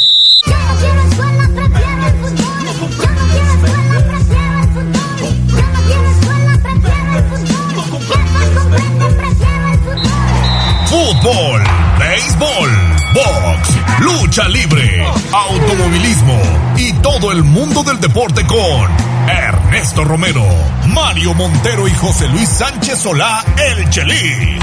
Béisbol. Béisbol. Hola, hola, muy buenos días. Ya estamos con la información deportiva en este miércoles, miércoles 6 de septiembre, justo cuando son las 7 de la mañana con 40 minutos para platicar lo último, lo último en el ámbito deportivo. Comenzamos con el béisbol porque ya hay rival para los Pericos de Puebla. Se trata de los algodoneros de Unión Laguna que en seis compromisos despachó a los tecolotes de los dos Laredos para proclamarse monarcas, monarcas de la zona norte y así convertirse en el rival de la novena emplumada Serie del Rey que estará arrancando el próximo viernes allá en la comarca lagunera, en Torreón, Coahuila. Viernes y sábado se estarán disputando los juegos 1 y 2 de esta Serie del Rey. Domingo será día de descanso o día de viaje. Y el próximo lunes en Puebla estará reanudándose este compromiso inédito con el juego número 3, martes 7 de la noche, juego número 4 y en caso de ser necesario, miércoles de la semana entrante, el juego número 5. En la línea telefónica, Mario Montero. Mario, muy buenos días. Buenos días, Neto. Buenos días a todo el auditorio. Y sí, por fin, por fin Pericos ya tiene rival en la Serie del Rey. Ayer un partido trepidante, un partido cerrado, complicado, allá del otro lado de la frontera, en Laredo, Texas, donde finalmente se impuso el picheo, se impuso el bateo oportuno de los algodoneros de la laguna contra unos tecolotes de los dos Laredos que pues dejaron hombres en base, se cansaron de dejar gente en base, que te pues no tu- cometieron errores defensivos importantes y con eso, con eso fue suficiente para que el equipo eh, de la Laguna pues esté en esta edición de la Serie del Rey, a la cual tenía muchos años que no se aparecía desde los noventas y campeones no han sido desde los cincuentas, entonces pues realmente son muchos años, muchos más de los que tiene Pericos, que Pericos en el 2006 fue campeón de la Liga Mexicana de Béisbol, 2016, perdón, entonces pues eh, es un enfrentamiento inédito, nunca, nunca habían, se habían visto las caras en serie del Rey Pericos y Algodoneros, y en la temporada regular, ojo, el antecedente más, eh, más cercano que se tiene fue una barrida de los algodoneros acá en el Parque los Hermanos Cerdán, le ganó los tres juegos a Pericos, en una situación donde Perico se encontraba en, eh, en- a la baja, donde Perico se encontraba en una eh, slump de bateo importante la mayoría del equipo y bueno pues Laguna vino y aprovechó la situación y se llevó los tres partidos. Entonces pues Pericos tendrá enfrente un rival difícil tendrá enfrente un equipo muy completo tendrá enfrente un equipo bien dirigido a un equipo que tiene gran ilusión también de eh, regresar al campeonato pero bueno, pues creo que Pericos, como se ha demostrado en este playoff, es, es un equipo eh, poderoso, es un equipo que no baja los brazos nunca, es un equipo que juega con mucho corazón y pues viene una muy buena serie del Rey, una larga, eh, cerrada, complicada, interesante y ojalá que caiga la moneda del lado de los Pericos. Sí, y pues son dos equipos, dos equipos que tienen coincidencias sin que en ninguna de las series partían como favorito. Algodoneros de Unión Laguna primero despachó a Sultanes de Monterrey, después hizo lo propio con Toros de Tijuana y en la gran final ante los tecolotes de los dos Laredos, convirtiéndose en el caballo negro. Y es que el equipo de Laguna pues regresa a la serie por el título por primera ocasión desde 1990, es decir, con el título de ayer terminaron con una sequía de 33 años sin avanzar a la serie final. Era el periodo más extenso entre las 18 franquicias actuales de la Liga Mexicana de Béisbol. Por lo menos ya acabaron con ese ayuno. Ahora hay otro ayuno que quiere terminar el conjunto de la comarca. Es el de su último campeonato. No son monarcas desde 1950 cuando Guillermo Garibay era dirigente. Es decir, han pasado 73 años sin que Laguna pues consiga el campeonato.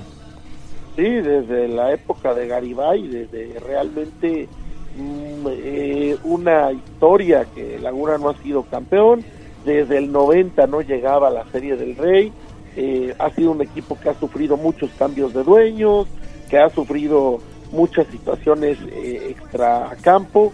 Y bueno, pues ahora con esta directiva que decidió armar un equipo eh, fuerte, que decidió traer a un manager de buen nivel, pues está, está como, como favor, como eh, caballo negro en la serie del Rey. Es cierto que nadie esperaba que eliminara a Monterrey, menos esperaba que eliminara al superlíder del norte, el superlíder de toda la Liga Mexicana, que fueron los tecolotes de los, los dos Laredos, pero pues así es el béisbol, se enracha un equipo y ese equipo puede llegar hasta la serie del Rey.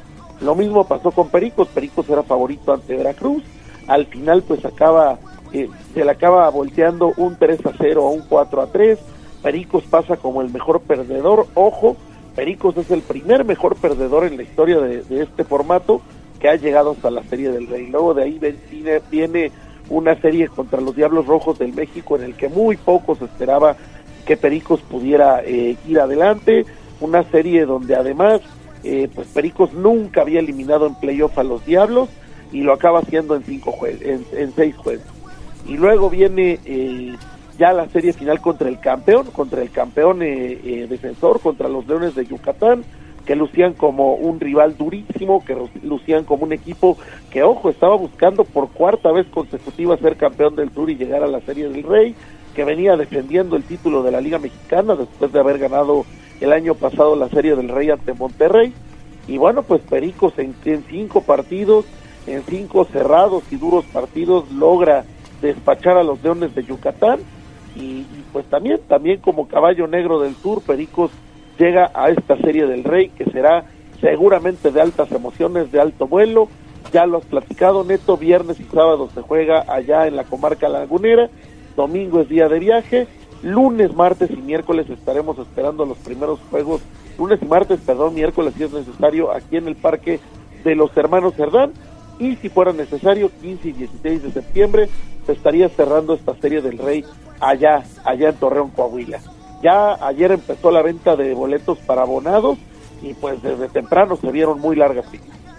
Y hoy, hoy arranca precisamente la venta al público en general a partir de las 11 de la mañana, así que se espera, se espera una gran presencia de aficionados allá en las taquillas del Estadio Hermano Cerdán para lo que serán los juegos número 3 y 4, repetimos, lunes y martes de la semana entrante a partir de las 7 de la noche, todavía no habrá venta de boletos para lo que será el juego número 5 hasta que se confirme que vaya a disputarse dicho compromiso, pero pues espera, se espera una gran fila ah, en el Estadio Hermano Cerdán, recordando que pues también, también pueden adquirir sus boletos en línea para que pues no tengan que hacer fila y sobre todo para que no se repita lo de hace una semana que los boletos volaron en aproximadamente 15 minutos, muchísima gente que estaba haciendo fila ya ni siquiera pudo llegar, a, ya ni siquiera pudo ser atendido porque pues los mismos habían volado, así que estaremos, estaremos pendiente próximo lunes y martes. En cuanto al equipo, hoy tendrá entrenamiento en el Estadio Hermano Cerdán y mañana, ya mañana emprenderá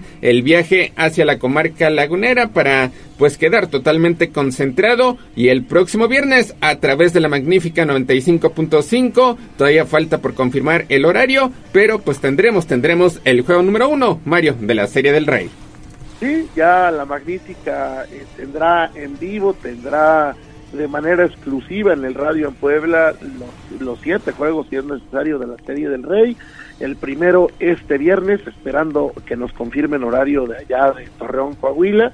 Y bueno pues de ahí se podrán seguir eh, todas las incidencias de este de este compromiso de este final que Pericos estará disputando en la que Pericos estará buscando traer un nuevo campeonato a la ciudad de Puebla y pues ojalá ojalá si sea ojalá dentro de una semana los poblanos estemos festejando otro título en el béisbol que por cierto había quien me decía es que vámonos a la Avenida Juárez no no así no funciona. Tradicionalmente los títulos del béisbol se festejan en el Zócalo entonces el fútbol se festeja en la Avenida Juárez el béisbol se festeja en el Zócalo. Pues ojalá ojalá en unos días estemos festejando en el Zócalo y tengamos la Copa Sachila de vuelta en Puebla Sí, hace seis años, hace seis, siete años, mejor dicho, cuando fue el último campeonato de Pericos de Puebla en 2016, pues los festejos coincidieron con la celebración del desfile. Ahorita solamente que Pericos pues termine en cinco compromisos, podría repetirse una situación similar, que el equipo pues sea partícipe del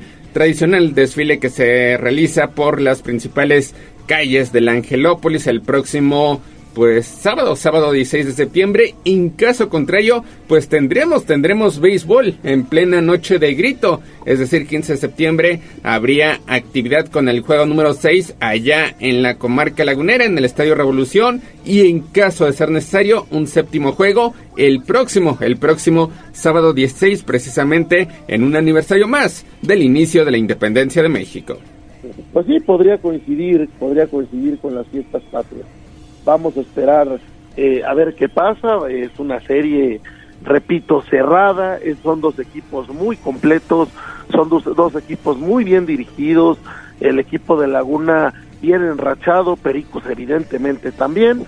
La única ventaja que veo es que Pericos tuvo estos eh, días extras para descansar a su picheo, que era algo que hacía muchísima falta, sobre todo descansar el picheo relevista eh, Pericos tuvo unos días para relajarse en el sentido de eh, que los jugadores, que el cuerpo técnico pudieran estar con sus familias, pudieran eh, tomar un respiro, pero bueno, ya ya hoy hoy hoy seguramente se volverán a, a ver para preparar lo que será la Serie del Rey, seguro habrá entrenamientos hoy y mañana y mañana para emprender el viaje hasta la comarca lagunera pues estaremos, estaremos al pendiente ya entre mañana jueves y el próximo viernes pues estaremos ampliando la previa, la previa de este compromiso, reacciones previas a lo que será el juego número uno el próximo viernes desde el Estadio Revolución. 7 de la mañana con 52 minutos, hasta aquí la información del Rey de los Deportes, vámonos con el Puebla.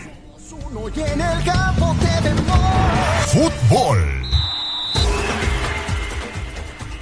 Pues vámonos, vámonos con la información que tiene que ver con el conjunto camotero porque pues ayer el Puebla presentó sus pruebas ante la acusación de alineación indebida ante el comunicado que mandó la comisión disciplinaria de la Federación Mexicana de Fútbol después de que presentaron una alineación indebida. Ayer, pues el cuadro blanqueazul presentó sus pruebas como forma de defensa ante estas acusaciones del partido del pasado viernes frente a los Cholos de Tijuana y que pues podrían podrían costarle los tres puntos que ganaron en el terreno de juego precisamente al aplastar 3-0 ante el conjunto de Cholos de Tijuana, lo que pues menciona, lo que dialoga el conjunto blanqueazul en esta situación es que pues ellos comprobaron ante la Federación Mexicana de Fútbol que sí avisaron con tiempo de la inclusión del entrenador Luis Miguel Noriega en el cuerpo técnico de Ricardo Carvajal en el partido anterior contra Cholos, como lo hicieron ante Bravos, pero que fueron los árbitros los que no lo registraron, por lo que se espera pues que no sea sancionado como alineación indebida. Y es que hay que recordar que oficialmente Carvajal es el estratega interino de la franja o fue el estratega interino para estos dos compromisos ante Ciudad Juárez y ante el conjunto de Tijuana, mientras que a Noriega pues tendrían que darlo de alta como auxiliar. Y es que el sistema de registros de la Liga MX, Federación Mexicana y el Sistema Integral de Información Deportiva no permite que estén dos técnicos en la banca de un equipo en un partido. Y como el ex mediocampista pues es el estratega de la sub 14 poblana, no aceptaban su inclusión. La solución fue sencilla. En lugar de cargarlo en el portal, el secretario técnico del Puebla avisó a los árbitros en el duelo con Bravos anotando el nombre de Noriega en una hoja y los silbantes lo pudieron anotar para que saliera al banquillo. Ante el Tijuana, la gente de pantalón largo del Puebla señala que ocurrió lo mismo, simplemente que el sistema no pudo ponerlo junto a Carvajal, por lo que se volvió a avisar, pero en esta ocasión dicen que la omisión vino por parte de las autoridades del cotejo, de lo cual pues el Puebla ya presentó esas pruebas en sus oficinas allá en Toluca y pues simplemente habrá que esperar si las mismas, si las mismas eh, favorecen Mario al conjunto blanquiazul.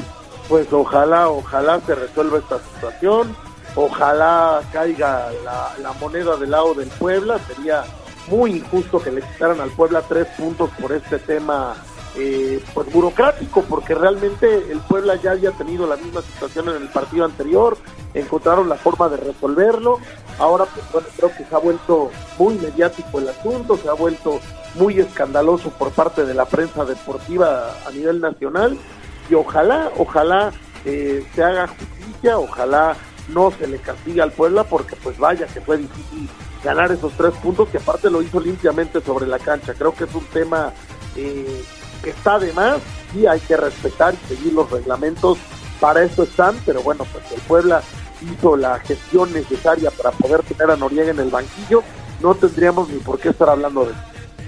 Pues el análisis, el análisis continuará en las próximas horas allá en las oficinas de la Federación Mexicana de Fútbol, ubicadas en la ciudad de Toluca, en el Estado de México pero con las pruebas exhibidas por la franja, pues ya será la comisión disciplinaria la que tome la decisión de mantener el resultado o sentenciar que el Puebla pierda los puntos en la mesa, algo que no ocurre desde hace dos años cuando el América perdió unidades también en la mesa después de haber derrotado al conjunto del Atlas. En aquella ocasión perdió 3-0 ante el equipo rojinegro, un resultado que sirvió de revulsivo para Diego Coca porque se mencionaba que después de ese descalabro, Diego Coca sería cesado por parte del conjunto rojinegro.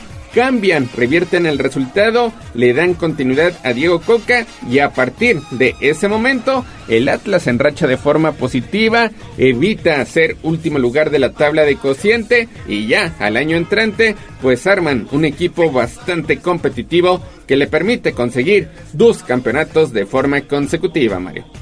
Sí, pero esa fue una situación muy distinta a lo que pasó con América. Ahí fue una cuestión este, de alinear un jugador que estaba suspendido. Es, es, una historia distinta a lo que pasó con el Puebla. Lo que pasó con el Puebla fue un tema de, entrenadores, un tema de, asistentes en la banca. Entonces, pues no, ni siquiera se compara. Y pues, queremos que la justicia sea favorable al Puebla, que se demuestre que el pueblo hizo las cosas bien y ya no tengamos que estar hablando de eso. Pues veremos, veremos si en las próximas horas ya por fin la comisión disciplinaria menciona algo al respecto. Eh, recordando que pues tampoco, tampoco hay prisa, no hay actividad este fin de semana en la Liga MX debido al parón por la fecha FIFA, así que las acciones se estarán reanudando hasta la próxima semana. 7 de la mañana con 57 minutos. Hasta aquí la información del Club Puebla. Vámonos con el fútbol mexicano.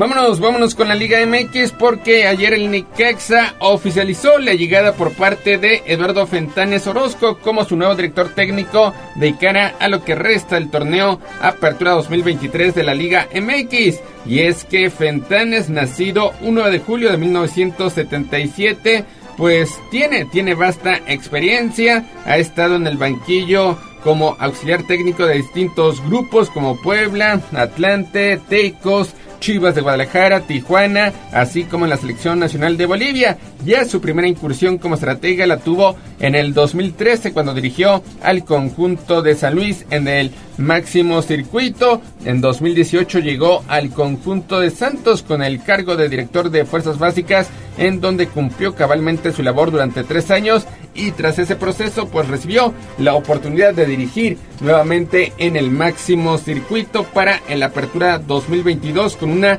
muy notable participación por parte de los guerreros apostando con jugadores de la cantera. Y ahora llega, llega al Necaxa que está metido, Mario, en una crisis de resultados. Sí, Lalo Fentanes al final ya no vino al Puebla, va al Necaxa, es un técnico con experiencia, fue auxiliar de Chelis acá, conoce bien Puebla, estuvo en su última experiencia allá en Santos, donde pues no le fue muy bien, donde parece que hubo algunos roces con los jugadores, pero pues ahora se le ha dado esta oportunidad. Un equipo de Necaxa que ya tiene tiempo sin ser eh, protagonista, que pues ha tenido muchos cambios tanto de directivos como de entrenadores y pues que ahora intentará rescatar de alguna manera que se encuentra metido en una crisis muy seria de resultados. Veremos, veremos cómo le va. Fentanes, Mario, que en su momento llegó a sonar como técnico del Puebla, simplemente no llegó a un acuerdo con la directiva. Se menciona que por el tema, por el tema de sus auxiliares, es como no pudo llegar al conjunto blanqueazul y ahora toma las riendas del equipo necaxista. Pues sí, allá a lo mejor sí le aceptaron las condiciones que, que solicitaba, que a lo mejor aquí en Puebla estaba complicado y pues bueno, eh, ojalá que tenga buena suerte y que le vaya bien. Y ya para rematar la información deportiva, pues ayer se llevó a cabo el sorteo del Mundial de Clubes. El León, que es el representante no solamente de la Liga MX, sino de CONCACAF, estará viéndose las caras frente al Urago Reds, equipo proveniente de Japón. En el papel, en teoría, León tendría que ser favorito, el equipo dirigido por Nicolás Larcamón, pero las actuaciones de los clubes mexicanos, quitando las recientes de Monterrey cuando era comandado por Mohamed o la de Tigres cuando llegó a la final, pues han quedado para el olvido, incluyendo la de Seattle Saunders del año pasado que también cayó eliminado en su primer compromiso. Veremos, veremos cómo le va ahora al conjunto de León, que en caso de superar al conjunto de Uragua, estará viéndose las caras en semifinales ante el Manchester City. Sí, el León del Arcamón, que estará viviendo un sueño, seguramente el técnico argentino, al dirigir eh, Mundial de Clubes a finales de este año. Eh, este nuevo formato del Mundial de Clubes, donde van más equipos, se enfrentará al campeón de Asia, al campeón japonés, que será un rival complicado, y luego, pues, todo sale bien, enfrentará al campeón de Europa, eh, tradicionalmente el equipo más fuerte del Mundial de Clubes, al al Manchester City, que en este caso pues es un verdadero trabuco, que viene de haberlo ganado todo eh, con Pep Guardiola allá en Inglaterra y, y, a nivel europeo, y pues que bueno, seguramente será una experiencia interesante, será una experiencia eh, que, que dejará mucho a Nicolás Larcamón. Este torneo se estará disputando del 12, del 12 al 22 de diciembre, lo cual pues también podría tener modificaciones a la liguilla del fútbol mexicano. En caso de que León se mantenga con vida, tendría que haber un parón en el torneo eh, doméstico, precisamente en la fiesta grande, para darle oportunidad a que León pues tenga actividad en este compromiso y pues ya prácticamente en fiestas sembrinas se estaría disputando la gran final, siempre y cuando el equipo dirigido por Nicolás Larcamón se mantenga vivo en el campeonato local. Así que suerte, suerte al equipo del Bajío. Veremos también cómo se comporta Nicolás Larcamón en esta prueba de fuego para él y sus dirigidos. Tiene un plantel bastante, bastante competitivo. Pues 8 de la mañana con 3 minutos. Mario, hasta aquí llegamos con la información deportiva. Gracias Neto, gracias al auditorio, que tengan muy buen día. Nos hablamos mañana. Estaremos, estaremos en comunicación mañana. Vámonos a la pausa comercial, regresamos con más en Tribuna Matutina.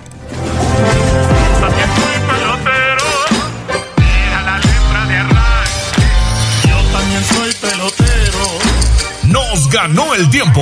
Hasta aquí, Deportes. Pero recuerden que todos los días tenemos una cita en Tribuna Matutina. Continuamos con El Gallo y la voz de los poblanos.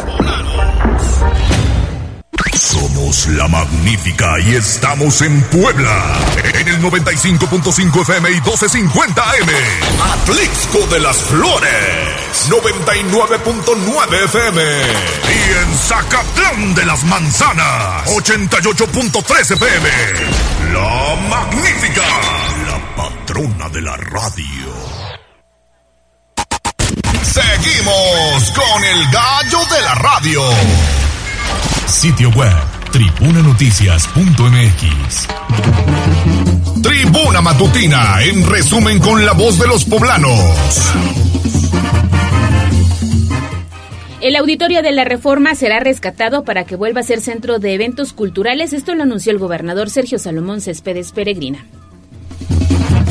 México debe tener ya un centro de capacitación de ciencia aeroespacial, afirma el director de la Agencia Espacial Mexicana, quien el día de ayer estuvo en la Universidad Popular Autónoma del Estado de Puebla, la UPAEP. Además, tres escuelas poblanas han sufrido daños por las recientes lluvias, informó la Secretaría de Educación Pública.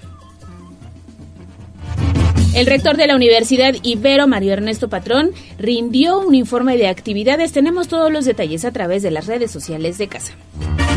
El presidente municipal Eduardo Rivera y Liliana Ortiz, quien es titular del DIF municipal, anunciaron la segunda etapa del programa Contigo Veremos Más. Se van a realizar más de 300 cirugías. Y esta mañana, Adán Domínguez, gerente de gobierno municipal, encabeza la presentación del operativo Fiestas Patrias 2023. Vamos a escuchar parte de lo que dijo en este evento que encabezó muy temprano. Las autoridades, los compañeros del gobierno que nos acompañan el día de hoy, está con nosotros, pues ya nos presentaron, no voy a volver a presentarlos. A nombre del presidente Eduardo Rivera estamos muy contentos el día de hoy de presentar el operativo de Fiestas Patrias 2023, este operativo importante que realizaremos eh, de estos días que estamos el día de hoy a el 16 de septiembre, en donde buscamos desde el Ayuntamiento de Puebla que todas y todos los poblanos, los turistas y quienes vengan a la ciudad a disfrutar de estas Fiestas Patrias lo hagan con seguridad.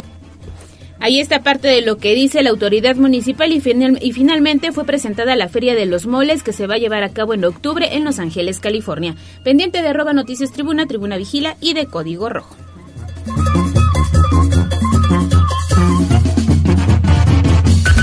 Instagram, Tribuna Noticias. Cocinera como yo no hay dos.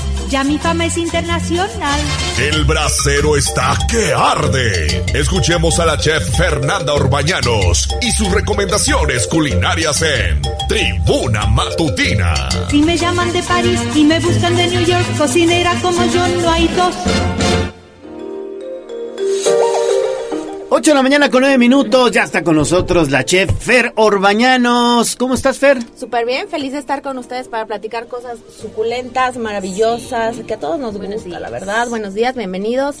Gracias Oye, por escucharnos. Tu sección es todo un éxito, ¿eh? Ay, no lo puedo Sí. creer, Te lo platíquenmelo todo. Todo un éxito Sí, tu Me sección. encanta, pues lo que ustedes gusten saber, yo les De chismeo. cocina. Sí, ya, ya la esperan, ya la esperan, la verdad yo es que feliz, ya la esperan. me encanta, la verdad es que es muy padre. Oye, todos comemos, todos necesitamos Sí. saber qué cocinar, pues más o menos, ¿no? Una guía, un chismecito, qué sí, qué no, qué le pongo, lo que quieran saber yo les digo. Oye, pues ya vienen las fiestas patrias, tiempo de pozole. Pozolazo, ¿No? ¿cómo? híjole. ¿Cómo lo recomiendas? A ver.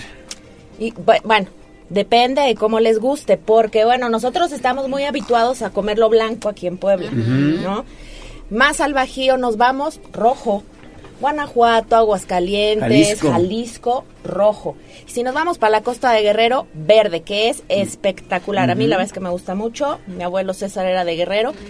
Eh, riquísimo. Si nos vamos más para el norte, le llaman menudo o le llaman mondongo y es con vísceras de res. Sí, sí, sí. Rojo. sí. Ay, qué rico. Parecidón de sabor a nuestro mole de panza. Y si nos vamos más para arriba, es, son con frijoles. Frijoles negros, se le llaman gallina pinta. Exacto. Pero también po- podemos tener vegano, podemos tener ya de mariscos. Bueno, ya la variedad es infinita. A mí me gusta blanco, rojo, verde. Y ¿no? me confesaba ayer, Leo, que el de marisco sabe espectacular. No Pues me he sí, animado, es pero... que rico. Pero ya No, le comentaba Ale que estuve trabajando algunos meses en Acapulco y ahí los, los jueves son pozoleros. Exacto, Es el dos jueves, por uno. jueves todo pozolero. guerrero, ¿eh? No nada más Acapulco, Sí. todo guerrero. Jueves pozolero, Jueves dos por uno. pozolero. Y me tocó un, un- un- un establecimiento Mm. en donde hay buffet de pozole. Claro. No, no, no, no, no te quiero decir. Sí, no, no, sí. no. Y además lo que le pones encima, porque allá le ponen desde sardinas, Sí, taquitos dorados de chorizo, exactamente. queso, Chiles rellenos. chicharrón, chiles rellenos, o sea, jalapeñitos rellenos. No, bueno, es espectacular. Entonces, para donde vayamos va a haber variedad. El pozole es súper tradicional nuestro, origen azteca, imagínense, tiene toda la vida aquí, que de origen hay que platicarlo también para que nuestro público lo sepa. Era de carne humana y era un ritual. Ay, caray. Sí, los aztecas, que era un honor consumirlo, solo la élite, solo el emperador, los grandes sacerdotes Claro. comían y era con la carne de quienes eran sacrificados, que era un honor ser sacrificados, ¿cierto? Entonces, pues llegan los españoles y dicen que, que, que, que, sale, va ahí con sus pecados, vamos a cambiarlo y trajeron el cerdo y bueno, se incorpora el cerdo para sustituir nuestro pozoli, tapozonali, que significaba espuma, y espuma porque cuando revienta el maíz cacahuacintle se ven como una espumita blanca, ¿no? Parece una espuma de mar, ese Ándale, blanco, ¿no? sí es cierto. De ahí viene pozoli, y bueno, ya pasa a ser de cerdo, que es maravilloso, gracias por traernos el cerdo español. Es cierto que la cabeza de cerdo le da buen sabor, Por supuesto. ¿verdad? Claro, queremos un muy buen pozole, cabeza. Con todo, orejas, lengua. Bueno, el mejor pozole que me he comido es de lengua. Ay, en Aguascalientes. qué rico. Buenísimo, rojo con lengua. Pero sí, si no lleva cabeza, pues. Hay que, gracias. hay que limpiarlos. Ya muy nice se quiere ver la, la gente, ay, de lomo, ¿no? De pierna. No, la cabeza es la que te da el sabor, totalmente, la grasita. Claro. Que es cuando lo pides este mixto o pura maciza, ¿no? O surtido y maciza. Ese surtido es eso, que trae toda la cabeza picadita, Es espectacular. mezclada Sí, con la maciza. sabor. Sí. Entonces, sí, para hacer tu pozolito, un kilo de maíz cacahuacintle precocido, ya no sufra, señora bonita, ya no le sufra, ya lo venden precocido en bolsita, en dos horas hirviendo, con un cuartito de cebolla, dos dientitos de ajo, ya está. ¿Cómo sé que ya está? Cuando revienta como una palomita. Ajá, ajá. Ya reventó, ya está tiernito, ya lo podemos ocupar, nuestro maicito. Eh, antes había que nixtamalizarlo, ponerle cal y Sí, millones dicen que era un rollo. Sí, claro. Mi mamá todavía lo hace así, he de confesar. Y me, Ale nos va a. Y es otro sabor, Es obviamente. otro sabor, pues Claro. claro. Y entonces, ya sabes que a todos le aumentamos calorías. chef Sí. Leo. Entonces mi mamá hace uno que lleva manteca, Claro. este, hoja santa, que aquí en algunas partes le conocen como hoja de acuyo. Sí. ¿No? Pollito y una salsita roja picosa. No, Exacto. no, no. No, pues es una delicia. Ahí luego nos invitan. Que nos Ahí luego. invite. Ahí luego Entonces, pa- parece kilito que, bueno, Ajá. cuando no tenemos tiempo, porque ya nos gana la vida, lo- ¿no? Los chamacos, el tráfico y demás, la chamba, pues nuestra bolsita del maíz ya precocido, dos horas, lo vamos a estar ahí hirviendo, y ese un kilo nos va a aguantar kilo, kilo y medio de carne, la que queramos ocupar. Obviamente, si nos gusta la cabeza, échale ahí media cabeza. Ya venden hasta en las carnicerías media, un cuarto de cabeza. Unas manitas de cerdo también le van muy bien. Y podemos ocupar pierna o pulpa de pernil. La ponemos a cocer, orégano, su otra mitad de cebolla, dos, tres dientitos de ajo, bien sabrosito con su sal. Y a eso le vamos a incorporar el maíz ya cocido, y deshebramos o picamos nuestra carnita, un poquito más de orégano, tan tan. Y una salsa bastante picosa, claro. Podemos hacer una salsita de chilito de árbol. Tostamos el chile de árbol bien molidito, a manera de polvito. Sí. O Mm. hay quien lo licua, una de mis tías lo licua con limón, jugo de limón, chilito de árbol, jugo de limón bien licuadito. Y eso, unas gotitas en el pozole. Uf, buenísimo, de mí Sí, de acuerda. quedar bien con el toque de limón. sí. Un toque de limón. Sí, sí, Una salsita con toque de limón. Y bueno, pues riquísimo. Eh, y si no, pues polvito de los chiles secos. Puede ser chilito piquín, puede ser el chilito de árbol, que nos va súper rico también, molido en seco. ¿no? Para hacerlo rojo, ¿qué- ¿cómo hago mi chile este, para hacerlo rojo? Eh, tradicionalmente, chilitos guajillos, chilito ancho o puya, que también le llaman puya en el bajío. Eh, podemos meterle chile piquín o chile de árbol, una tostadita. Podemos o no quitarle las venas y las semillas, depende qué tan picoso lo queramos. Hay que colar, ¿no? Eso lo vamos a hervir, ya que estén bien blanditos nuestros chiles, a la licuadora con suficiente agua. Lo colamos y lo vamos a freír un poquito. Lo empezamos a sazonar. Ya tenemos nuestra carne cociendo, nuestro maíz cociendo. Lo empezamos a sazonar y le agregamos el caldo de nuestra carne, nuestro maíz, la carnita y ahí lo vamos probando. Un poquito de sal, un poquito de orégano. Ya saben que yo soy anti consomés de ninguna índole porque el pozole, ¿por qué vas a ver al caldo ese de cubo? No, no, No, no. Tiene, sepa que, cerdo. tiene que tener el sazón Exacto, de cada persona. Exacto. Así lo hacemos rojo, que lo quiero verde. Ah, verde, verde. Verde. Fácil, fácil. Vamos a hacer una pasta de pipián verde. Ajá. Pepita, tostadita o fritita, como les gusta en casa. Podemos ahorrarnos un poquito de grasa, ¿no? Tomate verde, cilantro, una ramita de cilantro. Bueno, bastantito, un manojito de cilantro, una ramita de, de pasote y aquí, dependiendo de la casa, es lo que le ponen. Hojas de rábano, hojas de lechuga, hojas de espinaca, chilito serrano o chilito este jalapeño doradito todo eso ajo cebolla un cuartito de cebolla unos dos tres dientes de ajo todo eso a la licuadora con nuestro caldito de que estamos cociendo la carne bien molidito le damos su fritita su sazonada y lo mismo el caldo la carne el maíz orégano y vamos probando no lleva orégano tomillo laurel no nomás lleva orégano Solo orégano. solo orégano. Que lo quiero de mariscos, igual del color que sea. Que le podemos met- meter almejitas, pulpo, calamares, Camarón. camarones, por supuesto, mejillones, ya mucho más nice, ¿verdad? Caracola, bulón, lo que se les ocurra. Ese marisco lo vamos primero a dorar en un poquito de aceitito, una pasadita. Ahí incorporamos, ya si lo vamos a hacer rojo o verde, nuestra salsita, nuestro molito y el caldo del... de- bueno, podemos hacer un caldo de pescado, por ejemplo. Un fondito de pescado, unas cabezas de pescado. O si vamos a pelar el camarón, ponemos a hervir las cascaritas y ese caldito de las cascaritas se lo agregamos al marisco con su maíz. Ya estamos. ¿Qué queremos con frijoles? Pues, ponemos a cocer nuestros frijoles negros, los mezclamos con em, el maicito y la carne de cerdo, su orégano. Ese va únicamente de cerdo. Sí, solo Pues de se puede cerdo. hacer de pollo también. Sí. Bueno. También de sí antojó. Gallita, gallinita pinta. Y encima, pues ya saben, su lechuguita, su rabanito. Claro. En Guerrero les platicábamos, le ponen hasta sardinas, Sí, sí, sí, sí. chicharrón, aguacate, queso fresco de, de cincho, em, taquitos dorados para acompañarlo. Obviamente sus tostadas, una buena tostadita sabrosita, como no, se agradece. Y pues una salsita picosa o un chilito en polvo, como les platicaba, para que esté picoso al gusto, porque también no está padre que pique tanto. Claro. Uno a su gusto, Sí, sí, sí. Pero lo que no castigue. pica no sabe, dicen. pues sí, pero ya uno, a uno a cierta edad como yo, ya, me da la gastritis. Ya viene la gastritis y todo lo demás, ¿no? Ya, me- ya me da así el reflujo. Pero bueno, sí se vale, es riquísimo. Vegano, ahí les va el vegano, no les dije. Setas. Setas, ¿qué son las setas? Son estos hongos grandotes, Sí. eh, vienen en charolitas, las encontramos en el mercado o tienen unos bultos así de setas. Ese vegano sabe exquisito. Compramos las setas, las limpiamos muy bien porque entre los filamentos tienen unas tiritas, ¿no? Su composición se llaman filamentos. Siempre vamos a encontrar mosquitos, siempre, ¿no? Invariablemente. Entonces las vamos a limpiar. Los hongos no se lavan porque son como una esponja. Si yo lavo eso, va a absorber mi agua puerca de la llave eh, o el jabón. No usa nunca jabón con un cepillito o con un paño seco limpio Solo limpiarlo. lo limpio del- de la tierrita, los vamos a deshebrar como si fuera pollo, esas setas.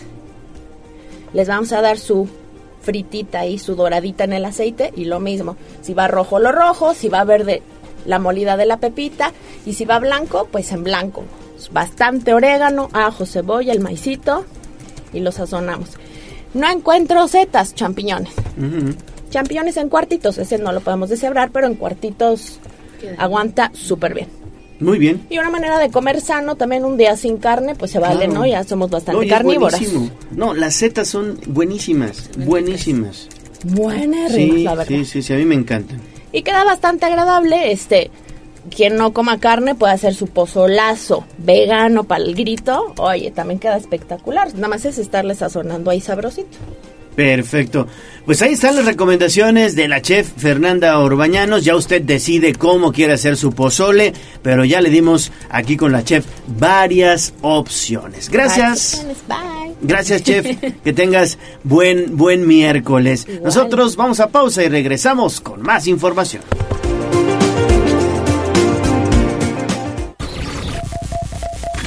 A un corte comercial y regresamos en menos de lo que canta un gallo. Esta es la magnífica, la patrona de la radio.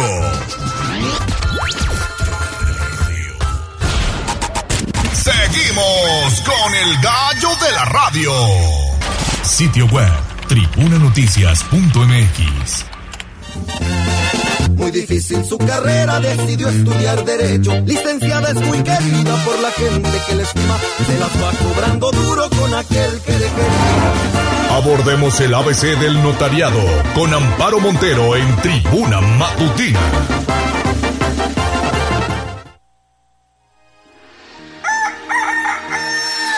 824, tenemos aquí en el estudio, como todos los miércoles, a la licenciada Amparo Montero. Ella es titular de la Notaría Pública número 5 de Atlixco. Lic, ¿cómo estás? Bienvenida. ¿Qué tal? Buenos días, Buenos días. Leonardo. Pues muy bien, gracias ya aquí con ustedes nuevamente.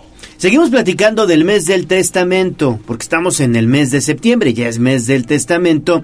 Y recuerden, por favor, que vamos a obsequiar dos testamentos. Aquí la licenciada Amparo Montero se está poniendo la del Puebla y vamos a obsequiar dos testamentos. Así que preparen ustedes una fotografía de, del inmueble como tal y también copia de su escritura.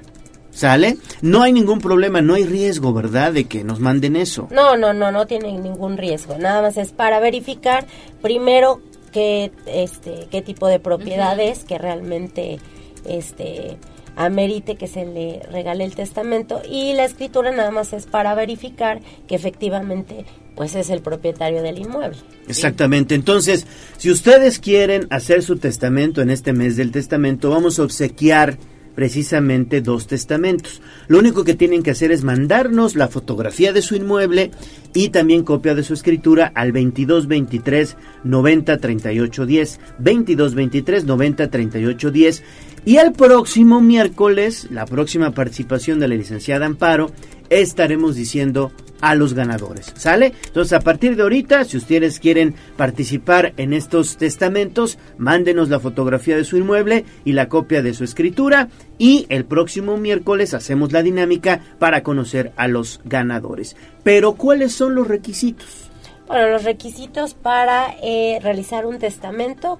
Primero, pues el acta de nacimiento de la persona que va a realizar el testamento, su INE, eh, las actas de nacimiento de sus hijos, en el caso de que esté casado, su acta de matrimonio, este, dos testigos que no sean familiares, también con su INE, y dos constancias de dos médicos diferentes que especifique que esa persona está bien de sus facultades mentales y obviamente las copias de su escritura. Esos serían los requisitos. Ahorita ya el gobierno del estado de Puebla ya dio el costo mínimo, dependiendo obviamente de la propiedad, eh, que será el costo de 1.800 pesos. Pero vuelvo a repetir, depende de qué tipo de propiedad sea.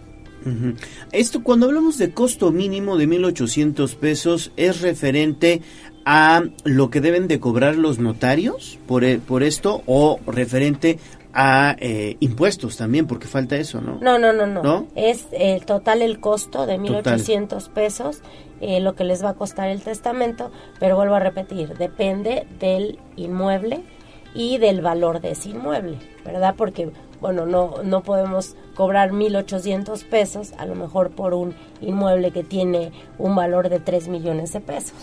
En esos casos, bueno, no. En este caso no es el apoyo, no, no aplica.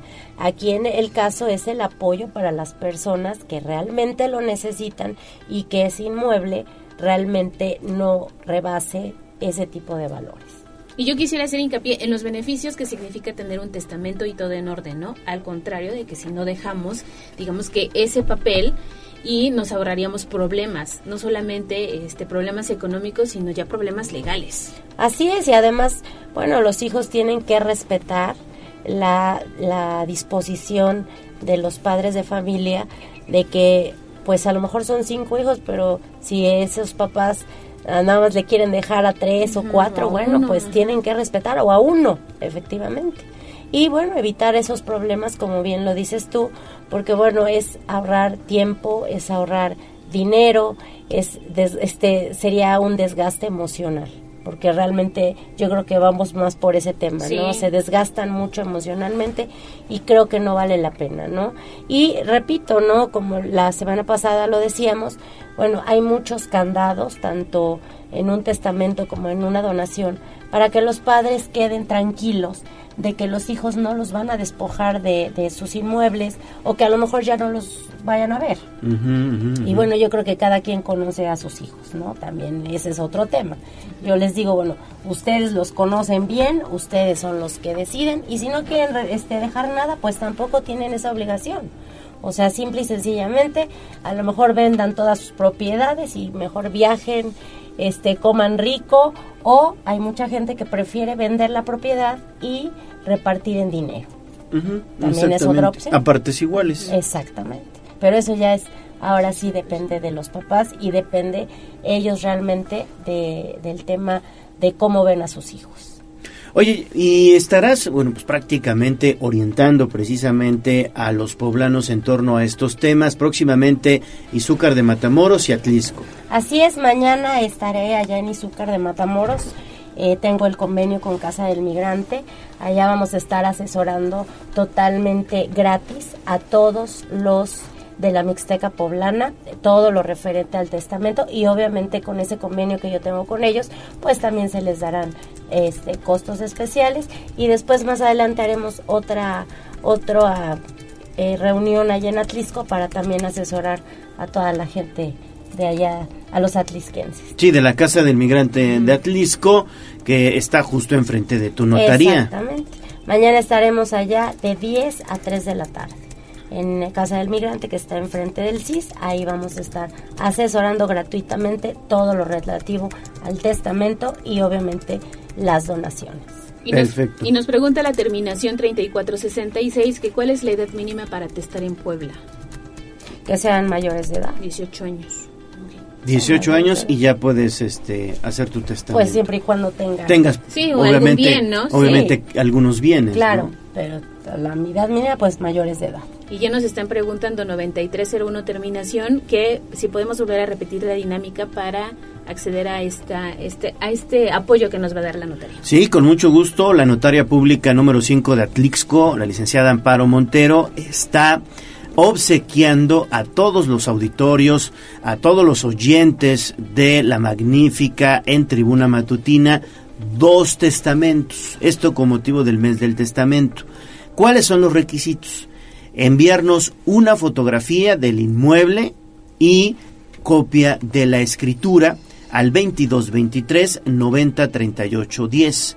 Van a entrar a esa dinámica y el próximo miércoles damos a conocer los ganadores de estos dos testamentos. ¿Sale? Así es, aprovechen esta oportunidad, este regalo que estamos obsequiando aquí en Tribuna Matutina y creo que es una buena oportunidad para que, bueno, tengan al- este, seguridad, tranquilidad y la certeza de que van a dejar eh, pues en orden sus propiedades. Y hay una duda, Sí. eh, dice, este, ¿y cómo aplica cuando el esposo falleció, no dejó testamento, era casado por bienes mancomunados? Bueno, en esos casos, eh, cuando adquieren ba- bajo el régimen eh, mancomunado, pues el 50% de los derechos de ese inmueble es de la esposa y el otro 50% es del esposo. Si fallece el esposo, ahí tendrían que abrir un juicio sucesorio intestamentario por el 50% de los derechos que le correspondían al esposo. Ahí lo abren la esposa y los hijos. Por eso es la importancia de dejar un testamento o una donación. No, y en el juicio sucesorio intestamentario tienes que repartir el 50% de la persona que murió Así es. entre, en este caso, la esposa y los, hijos. Así es, exactamente. A partes iguales. Bueno, pues ahí está la Entonces, aprovechen esta oportunidad, los invitamos a que, bueno, entren en este en esta dinámica para adquirir su testamento totalmente gratuito. Perfecto, pues ahí está entonces. Siempre agradecemos precisamente el hecho de que esté con nosotros la notaria pública número 5 de Atlixco, sobre todo porque nos da luz en este tipo de temas que a veces son difíciles de entender. ¿En dónde está la notaría? Estamos allá en Atlisco, en la 3 Norte 203, en la Colonia Centro. El teléfono el 244-44-59408. Y estamos en un horario de lunes a jueves, de 10 a 5 y media de la tarde, es horario corrido. Y los viernes de 10 a 3 de la tarde. Perfecto. Pues licenciada Amparo Montero, muchísimas gracias por estar esta mañana en Tribuna Matutina y el próximo miércoles vamos a conocer los ganadores. Así es, muchas gracias. darles buen luz día. Exactamente, darles luz. Gracias. Son las 8.34. Pausa y regresamos con más.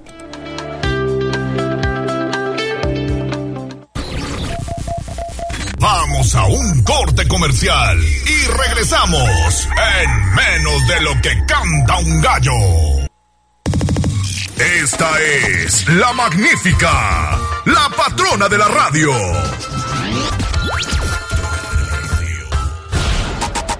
Seguimos con el gallo de la radio. Sitio web, código rojo.mx. Y basta ya de tu inconsciencia de esta forma tan absurda. Desde la barrera, respeta la cinta de precaución y para bien la oreja. Comienza la nota roja en tribuna matutina. Estamos de vuelta en Tribuna Matutina, 8.37 de la mañana. Escuchamos a Daniel Jacome porque, oye, pues ni los presidentes se salvan, mi estimado Daniel. Asaltaron al alcalde auxiliar de Santiago Alceseca, ¿no? Hola, ¿qué tal, Gallo? Te saludo con gusto, al igual que al auditorio de Puebla, Atlisco y municipios de la Mixteca. Efectivamente, Gallo, nadie se salva, pues Paulino Rodríguez López, presidente de Santiago Alceseca, junta auxiliar del municipio de Tecamachalco, fue asaltado luego de salir de una sucursal bancaria tras haber retirado dinero en efectivo.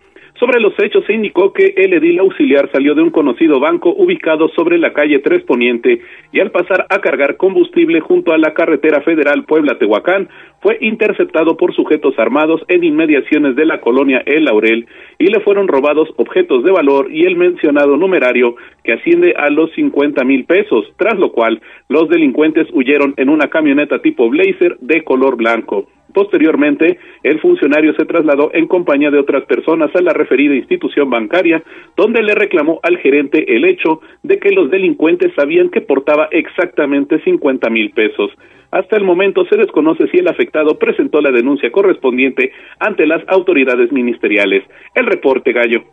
Gracias, Daniel. Seguimos contigo. Seguimos con Daniel Jacome porque a una mujer le dieron más de cuatro años de prisión por corrupción de menores, Dani.